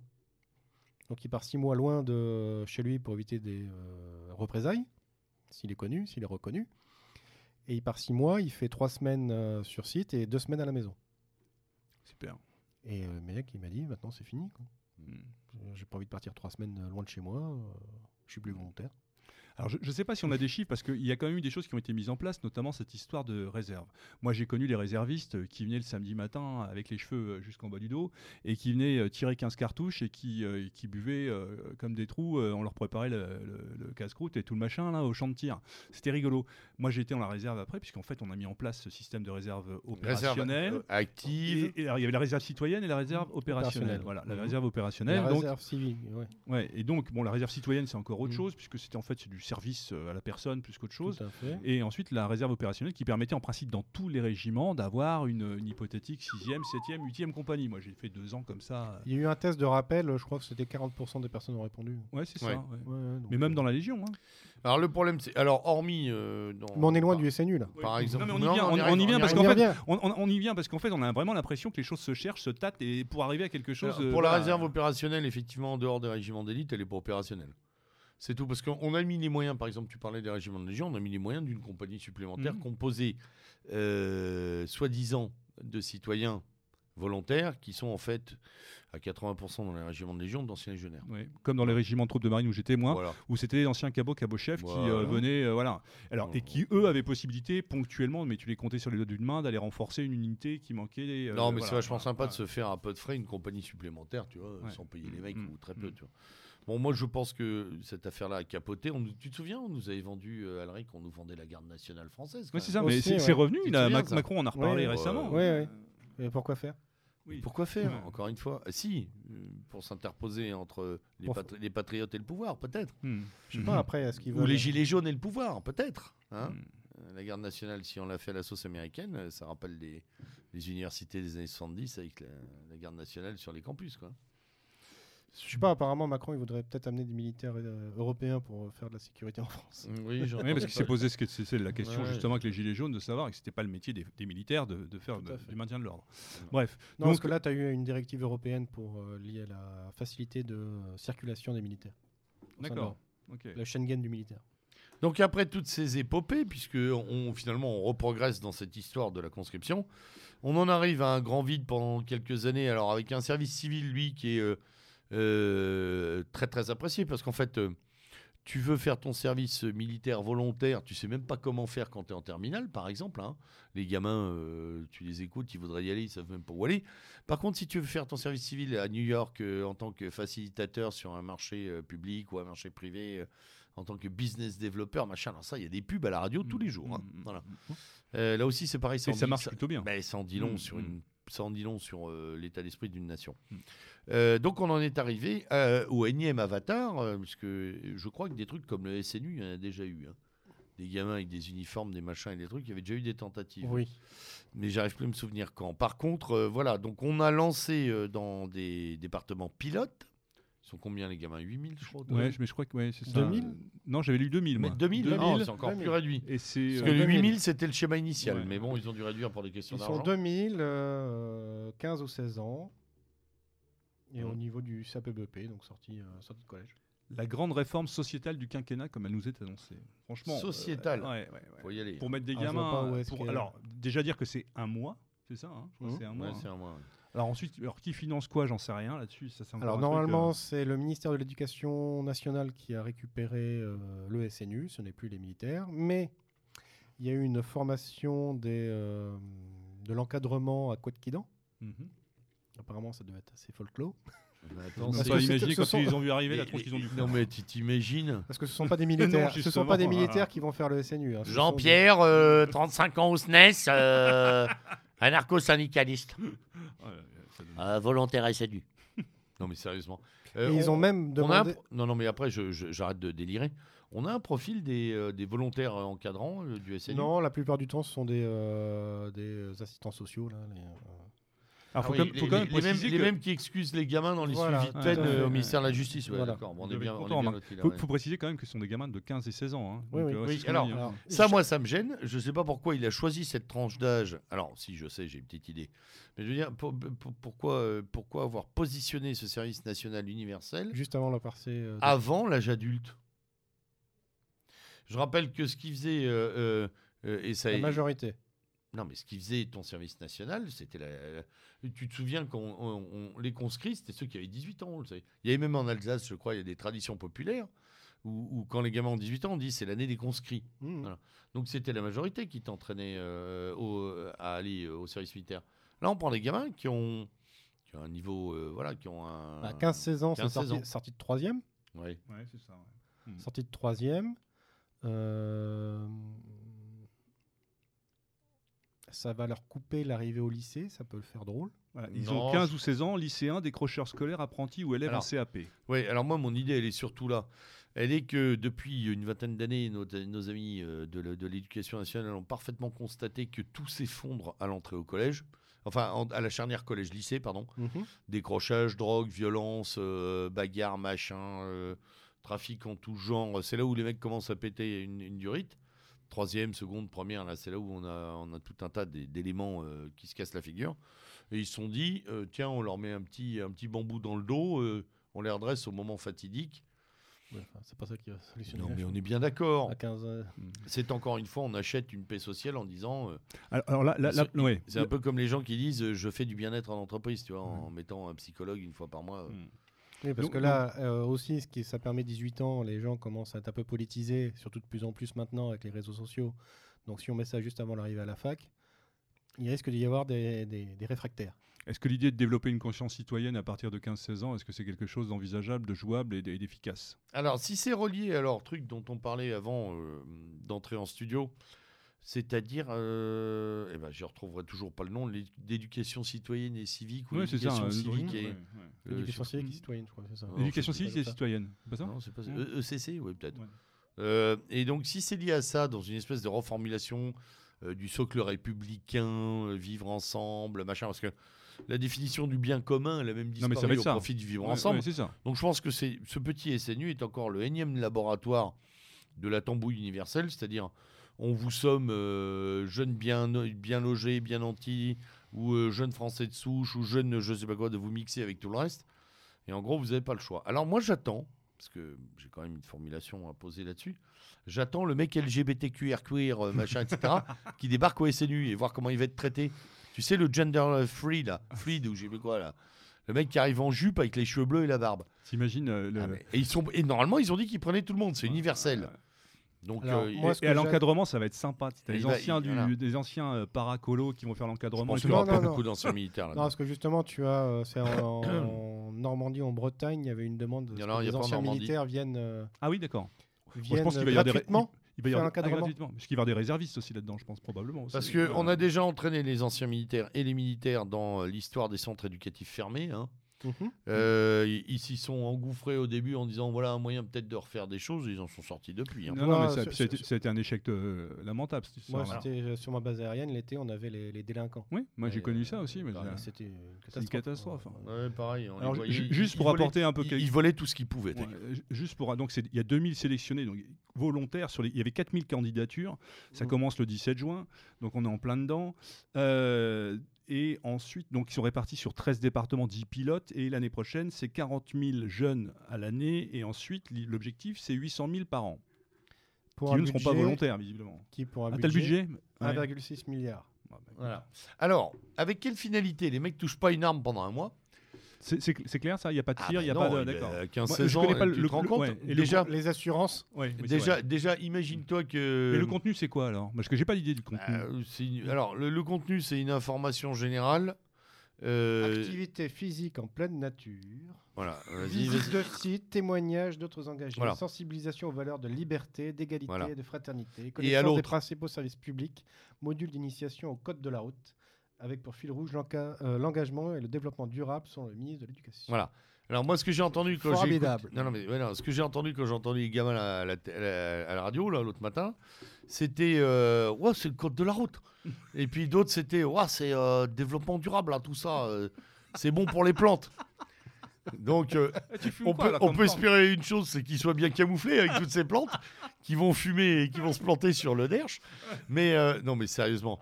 Donc, euh, ils n'approcheront pas un système d'armes. Ils n'approcheront pas une, un- une organisation Bah, c'est militaire. une colonie de vacances. C'est une... Bon, alors, à mon avis, c'est une espèce, effectivement, on se dit, tiens, euh, euh, tout ce qu'on a raté à l'école, on va tenter de leur faire en un mois. Parce que moi, c'est pour moi, c'est ça. hein. Le programme, c'est celui qui devrait, en- entre guillemets, appliquer l'éducation nationale qu'elle Oui, applique. parce plus. que moi je faisais les sorties nature quand j'étais au Mais en oui, mais primaire, c'est pareil. au euh, collège. on- et T'as enfin la classe verte qu'on t'a refusé, tu sais, parce que La hulotte. Est-ce que tu ramassais les crottes de. Hulotte. on va disséquer les grenouilles et tout. T'as vu que ça va être interdit, ça d'ailleurs. Ah, c'est non, mais tout. La, la vivisection, euh, c'est c'est de la torture animale. Euh, donc on va faire de la vivisection virtuelle. J'ai lu ça il y a pas longtemps. Par ordinateur, on pourra disséquer les grenouilles. Transgenre d'ailleurs. Euh, Non, après, moi aussi, quand tu parlais tout à l'heure du queer et autres, moi ce que j'attends, ça va être les problèmes de relations sexuelles entre les encadrants et les encadrés. ah oui, parce que 15, ça, en 16 ans, général. euh, Ah, ah, ah, Oui, parce que là, là, pour l'instant, ça touche, mais après, les 800 000. Arrête avec sa touche. Non, mais Voilà, voilà, tout de suite. ah, ça, ça va pas, ça concerne pas que des gens qui sont en échec scolaire ou des gens qui ont des difficultés. Non, c'est parce tout que le monde, 800 000, après, tout le monde est concerné. C'est tous les collégiens qui vont être concernés, oui. Ça Grandiose. euh. Surtout, mais où est-ce qu'ils vont trouver les casernements? Ah non, mais moi, moi attends, être, euh, attends, attends, j'en ai une deuxième. faut les loger, ces bras gens. Il va falloir les nourrir aussi. Elles sont où tes infrastructures euh, euh, un- un- semi-industrielles Hein, C'est la Sodexo derrière ou quoi? Parce qu'il faut y aller quand même pour nourrir 800 000 gamins. euh. pendant un mois. Et puis, Pendant un en, mois. en matière de, de normes, de machins, de trucs pour accueillir des gamins comme ça dans les bâtiments. Hygiène, sécurité, Ah. contrôle des téléphones portables, Hmm. euh, drogue, euh, trafic divers et variés, euh, voilà, euh, ouais, prostitution possible aussi. Enfin voilà. bon. Parce que je pense pas que ça le l'encadrant, il va lui faire faire 10 pompes. hein. Je Alors, crois qu'il va passer au tribunal. hein. non mais Ouais, attends, le mec qui commence à faire. Et tu t'imagines le type qui punit collectivement une vingtaine d'élèves alors que Mais les punitions sont déjà interdites sont collectivement interdites collectivement. dans l'armée. Alors, Oui, enfin, ça nous empêchait pas d'en mettre en paquet. oui, moi. oui, mais bon. Ça m'a jamais gêné, moi. Mais euh, je disais toujours, alors ce que je vais vous faire est interdit, mais je- vous allez le faire quand même. hein. C'est là, vous Ouais, m'avez cassé mais, les euh, couilles. Euh, Sergent, il est interdit d'interdire. Ouais, Ferme ta gueule. ça, ça. Hop, tu reprends trois, trois tours de PC, là. Voilà, tiens, Hein ça va te détendre. De nuit par moins 10. Vas-y, à la lampe frontale. Euh, non, non, mais euh, voilà, on a, on a un vrai problème, c'est que. euh, et, et- et le vrai problème, c'est qu'on prétend réinscrire du lien national avec ce truc. Alors, déjà, moi, j'ai un premier problème, c'est que. si- Du lien national, mais tu n'auras pas d'armée. Non, mais je veux Tu dire, auras des encadrants Non, non, mais civils attends, avec attends, des attends. euh, gamins civils. c'est donc, surtout la vaste blague, c'est qu'on dit service National. universel. Il est national ou il est universel? Alors l'universalité, c'est de dire garçons et filles, etc. Voilà. Machin, etc. Bon, arrêtons les bananes, quoi. C'est un ser- si c'est un service national, euh, faisons un truc sur 4 à 6 mois, orienté défense, orienté peut-être, j'en sais Après rien, moi, 18 ans. euh, Et après 18 ans. Juste avant la fac. Voilà. Ce qu'on faisait avant. Oui, mais. euh, Ouais, alors Mais si- obligatoire, c'est-à-dire comme dans certains autres pays où avant de commencer tes études, tu vas faire euh, ta période militaire, point barre. Ouais, ouais. Une fois oui, que mais- t'as- Donc on enlève tout ce qui est militaire, mais c'est quand même un mois. Un mois. Est-ce que là il parle de 800 000, mais moi je peux même pas imaginer que demain les mecs, il n'y ait pas une bronca quand on dit tu te barres un mois. euh, Enfin, puisque ça va être obligatoire. Donc euh, là on est sur des Alors, volontaires, mais après ça va être obligatoire. Est-ce que c'est véritablement quelque chose qui a vocation à voir le jour? Est-ce que là on est dans une phase expérimentale et on va nous dire bah non ça peut pas marcher parce que enfin moi je, enfin je- tu vas aller les Alors, chercher les mecs que- dans les banlieues là-bas. Alors moi, là, je, moi, serais presque enclin à penser comme toi, W, qu'on nous vend juste un truc Ouais.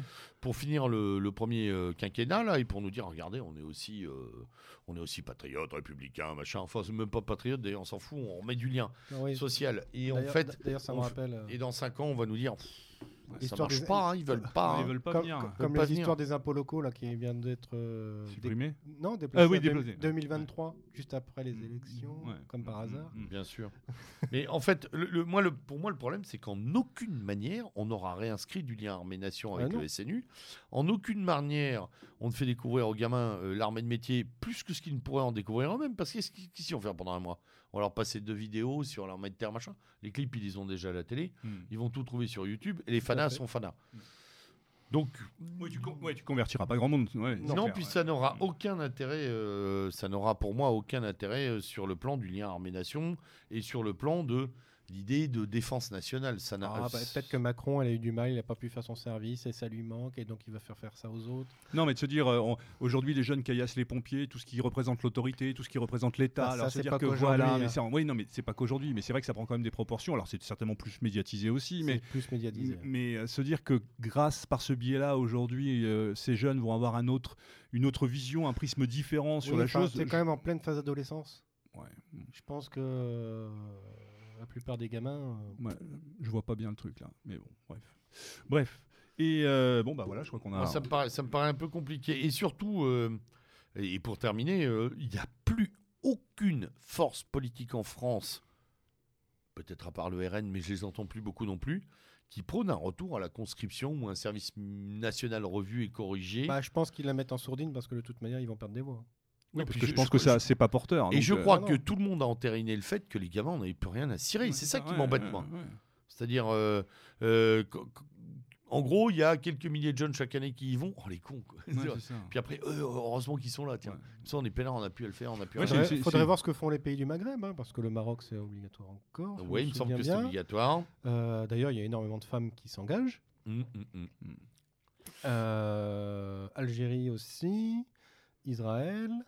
Bah, Israël, c'est toute la vie quasiment. Non, mec, mais les- tous les pays où on l'a arrêté et suspendu ont des problèmes de Tous les, pays, recrutement. tous hein. les pays anglo-saxons qui l'ont suspendu. Tous les pays, euh, rappelez-vous la Belgique qui avait qui est quand même envisagé, et on va clore le débat, mais qui avait quand même envisagé de- d'avoir recours à euh, des Européens, des Mhm. citoyens européens pour combler les trous dans son armée. L'Allemagne. Ah oui. C'est l'Allemagne. pas L'Allemagne, la- non, mais la Belgique aussi. L'Allemagne. La ouais. Belgique a. Non, non, mais je te dis, la Belgique a aussi. ouvert, a pensé à ouvrir son recrutement de, de- de ses écoles d'officiers, euh, par exemple aux Français. En disant, les mecs, euh, si vous avez envie, il n'y a pas que Saint-Cyr, il peut y avoir l'école militaire. euh. Et d'ailleurs, il y aura un rapprochement avec l'armée de terre euh, belge et l'armée française, étant donné qu'ils ont acheté Oui. des euh, véhicules euh, blindés français pour le système Camo. Et, tu sais euh, qu'elle donc, risque de se faire, cette armée européenne? Par. euh, La Belgique? Non, non, non, non. par nécessité de plus personne dedans. Les armées nationales vont devenir à un moment tellement petites dans leur propre schéma de fonctionnement. Non, mais ça sera privatisé. Ouais. Non, mais elles vont devoir s'hybrider aussi les unes avec les Non, autres pour pouvoir continuer à Non, fonctionner. mais je pense qu'ils vont se privatiser tout Et, simplement. et, euh, évidemment, il nous pend au pif la privatisation. Mais ça, Ça, j'ai retrouvé- C'est le, le gars du CIRFA, c'est CIRFA, voilà, c'est comme que ça s'appelle les bureaux de recrutement là. Et il nous disait, mais aujourd'hui, on embauche des types, on, on, on enrôle des types. Il y a il y a dix ans, mais ils passaient même pas la porte du truc, quoi. Non, alors moi, Oui. j'ai. Dans des situations Voilà. aujourd'hui, mais dans l'armée par défaut, quoi. Alors, chers auditeurs, on est passé du SNU au recrutement. Non, mais c'est toujours le même problème. Mais Puisqu'il n'y a Mais- plus le service national, euh, doit-on rappeler aussi l'une, euh, une autre vertu du service national? Les VSL à l'époque, qui part, permettaient de euh, pouvoir V- continuer. et puis les gens qui, en découvrant le métier des armes, S'engager. s'engager. Il y Tout avait à quand fait. même Il un volume eu, ouais. Oui. Absolument. Moi, j'ai plusieurs de mes sous-officiers appelés qui sont devenus, euh, qui sont engagés, et qui ont fait des, des carrières de sous-officiers tout à fait, euh, tout à fait honorables, hein, très honnêtement. Voilà, des gens qui découvraient, qui disaient, ah bah tiens, je vais mettre un peu d'ordre là-dedans les affaires là. Ça, ça m'intéresse, je vais m'y mettre, etc. Le puzzle, le machin, le, euh, voilà. Bon, euh, et, et ça aussi. Donc après, tu embauches ce qui reste. C'est-à-dire le mec qui a soit une fanature totale, qui va y aller depuis longtemps, soit le gars qui sait pas trop quoi faire et à qui on a dit que c'était pas trop dur. Mm. Résultat, effectivement, comme tu le dis, et moi j'ai eu un écho récent euh, dans un régiment de, de transmission où le mec me dit euh, 10% des effectifs de la compagnie sont exempts de sport. Donc le Ouais, mec est engagé, exempté de sport. Alors, il faut savoir que les gars, ils essayent, de, ils essayent de rester au moins 5 ans pour pouvoir bénéficier de la reconversion. Mais ce qui fait que, je le sais de source sûre, les gars qui ont décidé de partir, quasiment 10 mois, 12 mois avant, ne foutent plus rien. Ils sont tout le temps absents, ils se font Oui, porter oui. pâle et ainsi de suite. C'est une catastrophe. Une catastrophe. Et comme ils peuvent avoir recours à la médecine civile maintenant, Mm. puisqu'il n'y a plus de médecins appelés Hmm. Pour euh, valider euh, les mecs qui vont chez le médecin. euh, Civil, ouais, mais ça, ça existait déjà, et- ça, ça existait déjà à mon époque. Non, non, mais je veux dire, là, c'est devenu. euh, voilà. Et euh, puis des sketchs, j'en passais les meilleurs. On va parler de la féminisation des armées, mais euh, des nanas qui téléphonent directement au général commandant le truc, harcèlement, tout le truc. Enfin, faut voir, c'est devenu, un- c'est devenu un bourbier euh, sans nom, quoi. Alors justement, les femmes dans l'armée, on va clôturer là-dessus, Yes. euh, puisque c'était aussi. T'avais quelque chose à rajouter, Alric, peut-être? Non, mais il est prêt là pour les femmes. Ah, c'est ça, je, je- je le sens. euh, Non, c'était son sourire euh, ouais, goguenard. ouais, ouais, je l'avais vu. On va encore passer le pour d'autres. rapport homme-femme. On va, oui, non, ah oui, non, Ah, on doit vous dire, chers auditeurs, qui nous a envoyé un topo, euh, quoi, aujourd'hui, là Oui, oui, aujourd'hui. Où t'as envoyé un truc qui est marqué euh, rapport sur euh, homme sur femme ou homme ou sur femme. Je sais plus, ce que tu t'étais planté. Bon, et on s'est dit, l'émission va être chaude. Ouais, et quand tu ouvres le truc, c'est égalité des chances entre hommes et femmes dans l'armée. Enfin, Entre femmes et hommes. Ouais. Femme et homme, attention, on inverse pas mesure. rigno, là. Surtout pas. Alors, c'est pas de critiquer ou voilà, c'est de dire, de faire un petit peu un, un point sur, sur, sur la présence féminine dans les armées, le pourquoi du comment. Il faut savoir qu'aujourd'hui, euh, 15,5% euh, des troupes sont, sont, sont des femmes, Féminisées. sont féminisées. Ça fait quand même euh, On parle pas 31 de 000 femmes, on parle de personnel de féminin. personnel. ouais, ouais, ouais. Attention. 31 500 sur les 202 960 que compte l'armée française, donc euh, toutes armes. En l'occurrence, ça fait 11% pour euh, l'armée de terre, 16% pour la marine, et, et voilà, c'est pour ça que ça t'a fait un, un beau sourire. Il y a quand même presque 30% dans l'armée de l'air. On n'y va pas pour rien dans cette histoire-là. Ah oui, oui c'est vrai que toi, tu viens d'une armée euh, ouais, très. De euh, technicien. De Ouais. techniciens. de tec- Pardon, non, non, non, non, de technicienne. Ouais, et presque 60% dans le service de santé. C'est aussi pour ça d'ailleurs qu'il y a plus de femmes dans l'armée de l'air parce qu'il n'y a pas d'unité, très peu d'unités combattantes Oui. à part les Mm. commandos. Mm. Il n'y a que des secrétaires et des mécaniciens. euh, Par contre, aujourd'hui, à peine, à peine 7% de, de ces dames sont déployées en OPEX. Voilà. Tiens, chose très intéressante, puisque tu parlais du service de santé des armées, j'ai discuté euh, avec euh, un de mes amis il y a euh, de cela un mois et demi, euh, dont le fils est en- à l'école de santé à, À Lyon. À Lyon. Mhm. Puisque Bordeaux n'existe plus. Et, euh, et qui me disait, alors je lui disais, dis donc, euh, grosse concurrence et tout, ça se tire à la bourre. Il me dit, alors ah non, pas du tout. Je lui dis, qu'est-ce qui se passe? Il me, dit, mais, il me dit, mais tu peux pas imaginer comment les candidats étudiants masculins à l'école de santé de Lyon sont cajolés. Je lui dis, pourquoi? Il me dit, bah, parce qu'en fait, il y a 60% de gonzesses dans ces trucs-là. Oui. Euh, quand elles sont toutes jeunes, elles partent en OPEX, peut-être, mais dès qu'elles deviennent maman, elles disent euh, Mm. stop. Et euh, alors, les, dans, la, dans la hiérarchie militaire euh, des personnels de santé, on leur dit bah si, il faut y aller. Ah bah si, c'est comme ça, je démissionne. Ouais. Et je vais être médecin dans le civil. Donc en fait, euh, le, Ou les- infirmière. Ou infirmière. Et donc les mecs, euh, parce que pardon, je vais parler médecin, mais c'est la même chose. Donc en fait, on, on capitalise sur les 40% restants qui sont des hommes et que on va cajoler à mort parce que c'est les seuls qui font les OPEX. Ouais. Donc je suis rien, je suis pas Ouais, phallocrate. c'est quand même presque 60% un personnel féminin de service de santé. hein. non, non, 60. mais ce que je te dis, Ouais, les c'est 40% énorme, ouais. restants. Mm. Alors le médecin militaire, lui, euh, homme, il va tourner en permanence Ouais. sur les OPEX parce qu'il est en, il est en rotation ultra rapide parce qu'il y a les, les femmes, elles partent, euh, euh, comme me disait euh, le camarade, à Percy, dans des unités Mhm, de recherche, etc. Ce qui prouve d'ailleurs qu'elles sont excellentes. En général, elles sont en tête de promo. Ce qui prouvera là aussi que je suis pas un phallocrate, j'en ai rien à foutre. Mhm. Ce que je veux dire par là, c'est qu'après, il y a une mise en indisponibilité avec en plus une sorte de chantage en disant puisque si vous voulez vraiment que j'y aille alors que j'ai pas envie d'y aller, je m'en vais. Euh, je quitte les armées, donc ce qui fait que voilà. On a Alors ça c'est un problème qui est beaucoup problème. plus large, qui, qui ne- qui n'est pas, enfin, pour le problème des, des- des- des- médecins féminins. euh, Aujourd'hui, euh, dans, dans- dans- les, dans les, juste pour ajouter, c'est pas propre à- au milieu militaire. Alors bien sûr, il y a la particularité des OPEX, c'est de partir en, en séjour, mais il faut savoir qu'aujourd'hui, dans les, dans les universités de médecine, 60, près de 70% des promotions sont des filles, quoi. Et, euh, Oui, et moi, ça, ça pose le problème de, bon, on en parle là, mais de désertification. Elle veut pas y s'installer, ainsi de suite. Et puis elle cherche des places sûres parce que dès qu'il y a un enfant, une grossesse, ainsi de suite. On est C'est bien un vrai- d'accord. C'est un vrai problème. On est bien d'accord, Ouais. mais alors pourquoi, on- pourquoi est-ce que l'armée américaine arrive à déployer un corps de médecins féminins aussi important Mm, sur mm. tous les théâtres d'opération Là aussi, je veux dire, moi j'interroge Armée peut-être, Nation. j'interroge peut-être Oui, oui, plus. Armée Nation. non, non, oui, mais je vais, moi je vais peut-être euh, interroger encore une fois plus peut-être le patriotisme que la féminité. C'est-à-dire que les femmes françaises sont comme les Français, c'est-à-dire c'est des gens qui, voilà, ça les intéresse pas trop d'aller à comme je l'ai expliqué à l'émission euh, précédente, c'est que le- les gens, quand je me suis engagé, le- les gens qui se sont engagés avec moi, en même temps, ils étaient là pour gagner un salaire à la fin du mois. Bien sûr. Mm. Point barre. Mais parce que c'est devenu un, un truc de pro. Alors j'ose croire quand même, parce que j'en ai discuté avec un officier qui a commandé euh, Outre-mer, il m'a dit le service de santé, il est décrié en non, France, non, il est mais quand il est sur le terrain, il est Ah oui, oui. remarquable. Je un, mi- militaire uruguayen m'a dit il y a pas longtemps, euh, m'a dit vous avez le meilleur, les meilleurs médecins du monde.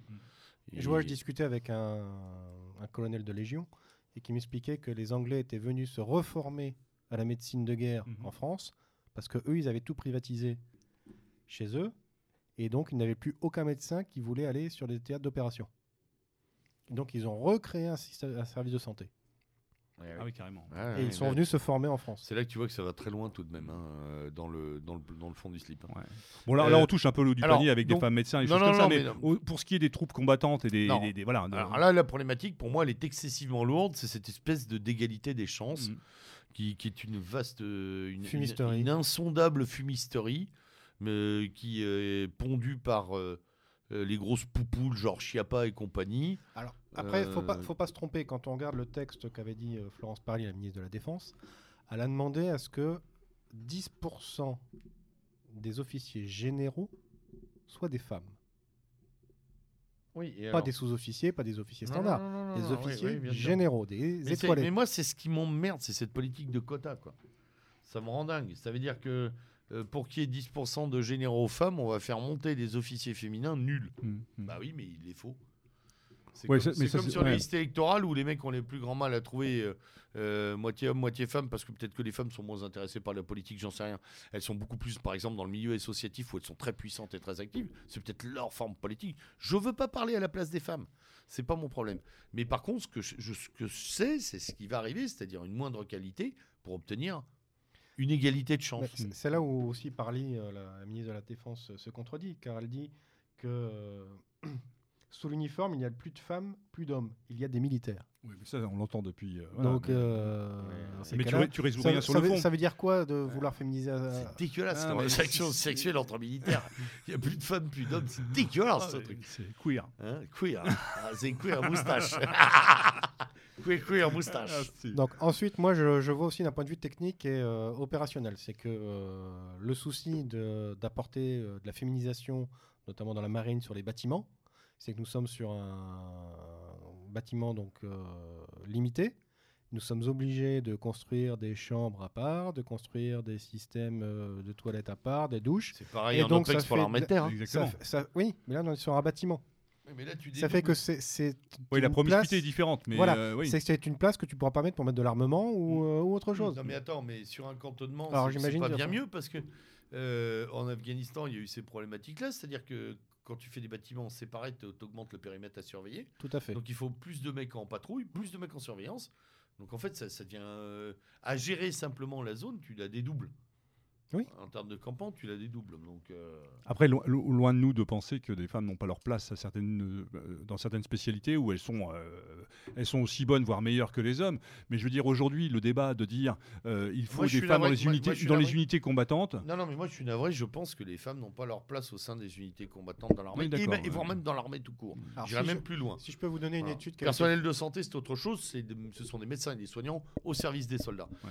Mais je suis désolé, je suis, je suis pas tout à fait d'accord pour si le reste. Peux vous donner une étude euh, qu'avaient fait euh, les Américains au sein de l'USMC, l'US Marine Corps, euh, toutes les femmes qui avaient testé euh, pour rentrer au sein de- des Marines, elles ont toutes échoué. Car elles n'étaient pas du tout euh, aptes à, euh, physiquement, même entraînées, à pouvoir euh, supporter les, euh, les tests. Oui, mais si Ouais. tu veux, on s'en fiche ça maintenant. Euh, c'est pas pour euh, dé- dé- dé- euh, dégrader ton propos, il est extrêmement important. Mais je veux dire, euh, idéologiquement, on est passé par-dessus ça, aujourd'hui. On impose. C'est-à-dire, on s'en fout, on va Je dire. d'accord. C'est par Elle défaut. Elle est, euh, je- je- il y a pas longtemps, il y a un, un- un témoignage d'ailleurs anonyme qui est passé sur les réseaux sociaux de, de ce gars de la BAC euh, uniforme Paris, BAC de nuit, qui disait qu'ils avaient un lieutenant féminin qui, qui, toute mouillée, devait peser 55 kilos. Quand il poursuivait les mecs dans le 15e sur les quais de Javel, des gros malabars, euh, racailles et compagnie, et que ça partait en sucette, il disait Mais elle peut pas suivre. Pas possible. Ah mais ça, je suis tout à fait Bon. d'accord. Mais c'est le chef. Donc on est obligé de l'attendre. Hum, hum. Bon, et je, je n'ai rien, encore une fois, contre euh, ces dames et nos auditrices. Je dis simplement qu'à un moment donné, donner la mort, euh, aller au combat et cartonner, c'est pas juste une question technique, c'est aussi une question de conformation euh, physique, et, et etc. Ah, Mais on s'en fout, on est passé par-dessus. C'est-à-dire, on va te dire, oui, mais regarde, il y en a une qui est championne de triathlon. Oui, mais regarde, il y en a une, euh, elle bat tout le monde en Ouais. crossfit, etc. En au une et au- parmi combien? Non, mais au nom de ça, bah, qui arrive au. bah, bien sûr, puis je pense que tu Voilà. prends les 50 meilleures joueuses de tennis au monde, elles nous fument tous, nickel, en 3 secondes. Et les, et les triathlètes euh, féminines, elles nous fument tous, bien sûr. C'est Oui, normal. Ça se prend une mandale, je pense que ça. N'empêche que euh, voilà, euh, trois semaines à marcher dans le désert avec les, les- les mecs au carton avec euh, 30 kilos sur le dos, etc. C'est quand même un truc, voilà, euh, qui demande un certain, une certaine conformation euh, physique. Je n'ai pas parlé psychique. Je pense que psychiquement, il n'y a Oui, aucun euh, problème. Je dis Non, c'est physiquement, c'est que tout. tu prends là. résistance physique. Alors je sais pas, il y, y y a des femmes aujourd'hui en compagnie de combat, en, en unité combattante, dans que les- ce soit oui, les oui, oui, oui, oui, GCP oui, oui, ou oui. autre. Ah oui, euh, dans les paras, oui. Oui, mais ai les paras, euh, t'as des filles en équipe Je suis pas persuadé. en hein. paramétro, je suis à peu près persuadé. Enfin, je veux pas dire de bêtises, mais euh, Par exemple, tu prends l'USMC, il n'y a que trois femmes qui ont réussi les tests. Pour rentrer. Hmm. Ne serait-ce que pour rentrer. Parce qu'elles ne pouvaient pas faire des, euh, des tractions. Ouais. Parce qu'elles n'ont pas les trapèzes développés comme les hommes. ouais, bon, après, moi, j'en ai vu un paquet en faire quand même. Oui, mais là, tu prends le- la personne lambda qui veut Ouais, rentrer. ouais, ouais. C'est. Ouais. Ensuite, sur, tu sur prends les- OPEX 360, j'avais euh, j'avais le chiffre, je le retrouve là. Attends. Et également, tu avais eu des, euh, les de- Israéliens qui ont voulu faire une euh, compagnie de chars uniquement formée de, fem- de femmes. Ils ont abandonné l'idée. Histoire du, du- enfin, en disant soi-disant, enfin, en soi-disant et, euh, pour diminuer les coûts. Je pense qu'ils avaient du mal, euh, devaient avoir du mal à soulever les obus. Ou, euh, Ouais, mais on en revient toujours à la même chose. De toute façon, le problème reste le même. Et euh, comme le disait le lieutenant, c'est qu'on a à chaque fois cette obligation euh, idéologique d'imposer euh, pour Ouais. être conforme à cette logique de l'égalité et de voilà. Voilà, de toute manière, pour moi, mon, mon idée elle Après, est sur des hein. conflits asymétriques, je- on, on a très bien vu que euh, les nénettes. euh, Les Russes, les- euh, non, non, mais les Kurdes. Oui, Oh, les Ouais, ouais, unités kurdes. Oui, oui. Oh, ouais, mais ouais. Je moi, à la Deuxième Guerre Je, mondiale. je l'ai dit à de nombreuses reprises à ce micro, mais tout mon respect, quand on voit que leurs leurs petits copains ou leurs frangins ou leurs cousins euh, étaient en train de violer euh, les nénettes dans la rue le soir de la Saint-Sylvestre, et elles, elles étaient avec une calèche face au barbu, tout mon respect, il n'y a pas de Mhm. souci. Mais là, on est dans le cas de- de- de- d'un effondrement de l'État et de la norme, on est dans le cas d'une guerre civile, c'est totalement, c'est Jeanne Hachette là, hein, on est dans, voilà, ou Jeanne d'Arc, on est dans quelque chose de différent. Euh, après, moi, philosophiquement, la féminisation des armées m'inspire juste une chose, c'est que on est en train de survendre d'éléments féminins aujourd'hui partout dans le monde. Les séries télévisées ne sont plus que des démonstrations de ces femmes testostéronées, euh, que ce soit de la science-fiction, dans Star Trek, les super-héroïnes, tout ce que Captain tu. Marvel. Ouais, Captain Marvel. Pourquoi? Pour juste nous prouver qu'elles peuvent faire comme nous. Ok. Alors pourquoi ça fait 30 000 ans que c'est nous qui nous mettons sur la tronche? Voilà. Même euh, la série Viking est tombée là-dedans en faisant les Shield Maiden. Bien sûr qu'il y avait des femmes euh, boucliers euh, chez les Vikings. Mais là, on te survend des unités lesbiennes. euh, euh, enfin, Non, oui, non, mais. on est en train de moi- réécrire le monde à l'aune de la minorité. Et De- c'est encore une fois, on impose l'idéologie au réel. Euh, si, que ce soit la nature, les mœurs ou les civilisations avaient voulu que les femmes partent faire la guerre et que les hommes s'occupent euh, de l'administration de la cité et des enfants, euh, ça se serait Ça su. serait, bien Voilà. sûr. Je suis navré de le dire, hein, mais à un moment. Bah, Il y a eu un ap- une aparté avec l'époque soviétique où les femmes ont fait euh, à la fois pilote, euh, non, mais, mais, tireur on, mais on- d'élite. mais on a d'autres exemples. Souviens-toi, feu l'armée libyenne. Oui. Oui. Euh, où les gardes avait- du corps étaient. Kadhafi étaient des Non, non, femmes mais même aussi, les euh, ennemis. ouais, ouais, euh, armée de l'air, il y avait des pilotes féminins, etc. Mhm. Il, y avait, il y avait un paquet de monde qui Bah, L'armée l'armée la plus féminisée, c'est Israël. hein. Ouais, mais ça m'étonne pas. Hmm. 33%, Ouais, 33, ouais, c'est ça, ouais. Mais, euh, mais oui, mais on est encore sur un schéma là aussi de défense de, par la. Après, il y a- l'idéologie n'est pas la même. voilà, c'est complètement, complètement différent là-dessus. Et euh, encore une fois, là, à ce moment-là, j'en reviens moins à la femme et l'homme et plus euh, au patriotisme. Et Ouais, à- non, non, l'esprit d'engagement, exactement, ouais, Mm. ouais. De toute manière, moi, j'ai. euh, mais mon idée est assez arrêtée, hein, c'est qu'il y a des tests d'entrée. Si les femmes réussissent les tests, tant mieux, elles peuvent non, continuer. mais tu sais très bien ce qui se passe. Mais après, il y a une, On prom- change il y a une promiscuité suis d'accord. qui mais est propre au si nous métier ne de les armes. pas les tests, tu as des tests qui doivent être les mêmes pour tout le monde. Point barre. Il les Oui, a- mais entre des tests qui sont les mêmes pour tout le monde et la réalité pratique du terrain en opération ou autre, avec euh, la promiscuité que ça crée et que ça, ça ne peut que que- que- que- qu'être problématique à un moment ou à un autre. Ah oui. non, mais- Voilà.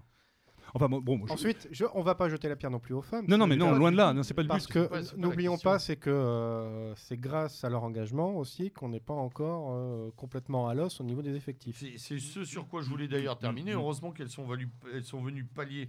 Et c'est pour ça que j'avais fait le petit, euh, le petit détour par les Kurdes. Et Heureusement que, qu'elles le sont venues pallier le désengagement des, des jeunes Français. hein. et peut-être que le SNU aussi a vocation à demander aux. À susciter des vocations. Voilà. Mhm. Je suis pas Parce que je quand tu pas. demandes à une Ouais. femme, enfin une jeune fille au collège si elle veut devenir militaire, enfin ce qu'elle veut faire dans sa vie, c'est sûr que militaire, ça va pas être sa première pensée. J'en sais rien, mais et même si ça l'est, si tu veux, moi ce qui me pose un problème, si vous vous souvenez qu'ici, il n'y a pas très longtemps, on a décrié les prépas euh, mili euh, à Cire en disant que c'était des nids de fachos cathos, là, etc. Bon. Oui. Euh, ce qui était décrit par les anciennes euh, étudiantes de, des prépa mili, donc euh, je sais pas si on peut dire cornichon, ça va faire bizarre quand même.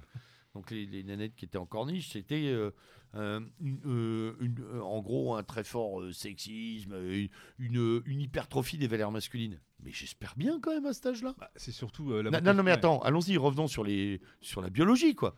J'espère bien qu'à 20 ans, les mecs roulent des mécaniques et sont à fond, prêts à bouffer le monde. Ils vont être soldats. Ouais, puis Je veux dire, ils si vont... tu le fais pas à cet âge-là, tu le fais jamais. non, mais surtout pour ce genre de métier. c'est pas quoi. à ce moment-là que t'es d'accord. prêt à aller au carton. Hmm. euh, et alors la nénette disait, oui, mais alors euh, ils parlaient, ils étaient tout le temps dans l'hyper-force. Mais purée, la guerre, c'est pas un... Enfin, C'est pas Encore. un tutu, hein, les, Alors, les ballerines. tu- mais tu sais pourquoi ça? Parce qu'on nous a survendu l'élément technique et technologique. Euh, en gros, même physiquement, dit, même physiquement différent ou même physiquement déséquilibré, si tu es un super technicien, tu peux. Sauf Voilà. que maintenant, même la technologie t'apporte du poids en plus, et donc il faut quand même tiens, le soulever. mais du poids et de la violence. Mm. Je veux dire, Parce léger, que, euh, léger que prend un pilote de chasse pleine tête. euh, Parce que Voilà. je vois quand je faisais du vigipirate avec euh, le casque, mais gratte. les gilets pare-balles, mais com- Oups. complets. Euh, bah, je vois les nénettes de 50 kilos. euh, Est-ce que tu peux porter mon FAMAS? Ouais, ouais, bah ouais. Non, mais euh, ouais, c'est- c'est c'est très, très, très problématique. Et, et, et j- encore une fois, Ah. euh, et on va terminer là-dessus, mais j'ai vu une émission où donc, il y avait un, un colonel de plus, enfin un personnel féminin qui disait que finalement, dans les armées, la femme était l'avenir de l'évolution. euh, euh, et ben, alors, à moins que tout le monde se transforme en hyène ou en Amazon, euh, c'est mal parti quand même. de la faire. Ah, De mais là, toute on manière, dans- dans l'armée de l'air, il n'y a, pas de mal. hein. Non, Ce que, ce que je veux dire à nos consoeurs, que je salue encore une fois, puisque je, suis- je, je le disais, je suis pour phallocrate, hein, euh, c'est que c'est pas une revanche de rentrer dans l'armée. Faut pas que ça le soit. Faut pas que ça devienne que une ça revanche de principe en disant bah nous aussi on peut le faire et on va le faire. C'est pas une problématique. Notre finitude à nous les hommes et je terminerai là-dessus. On sait on sait qu'on est mortel, notre paternité est putative. La femme elle porte le monde. Nous euh, euh, notre rôle depuis euh, depuis Néandertal c'est de défendre le monde. Voilà.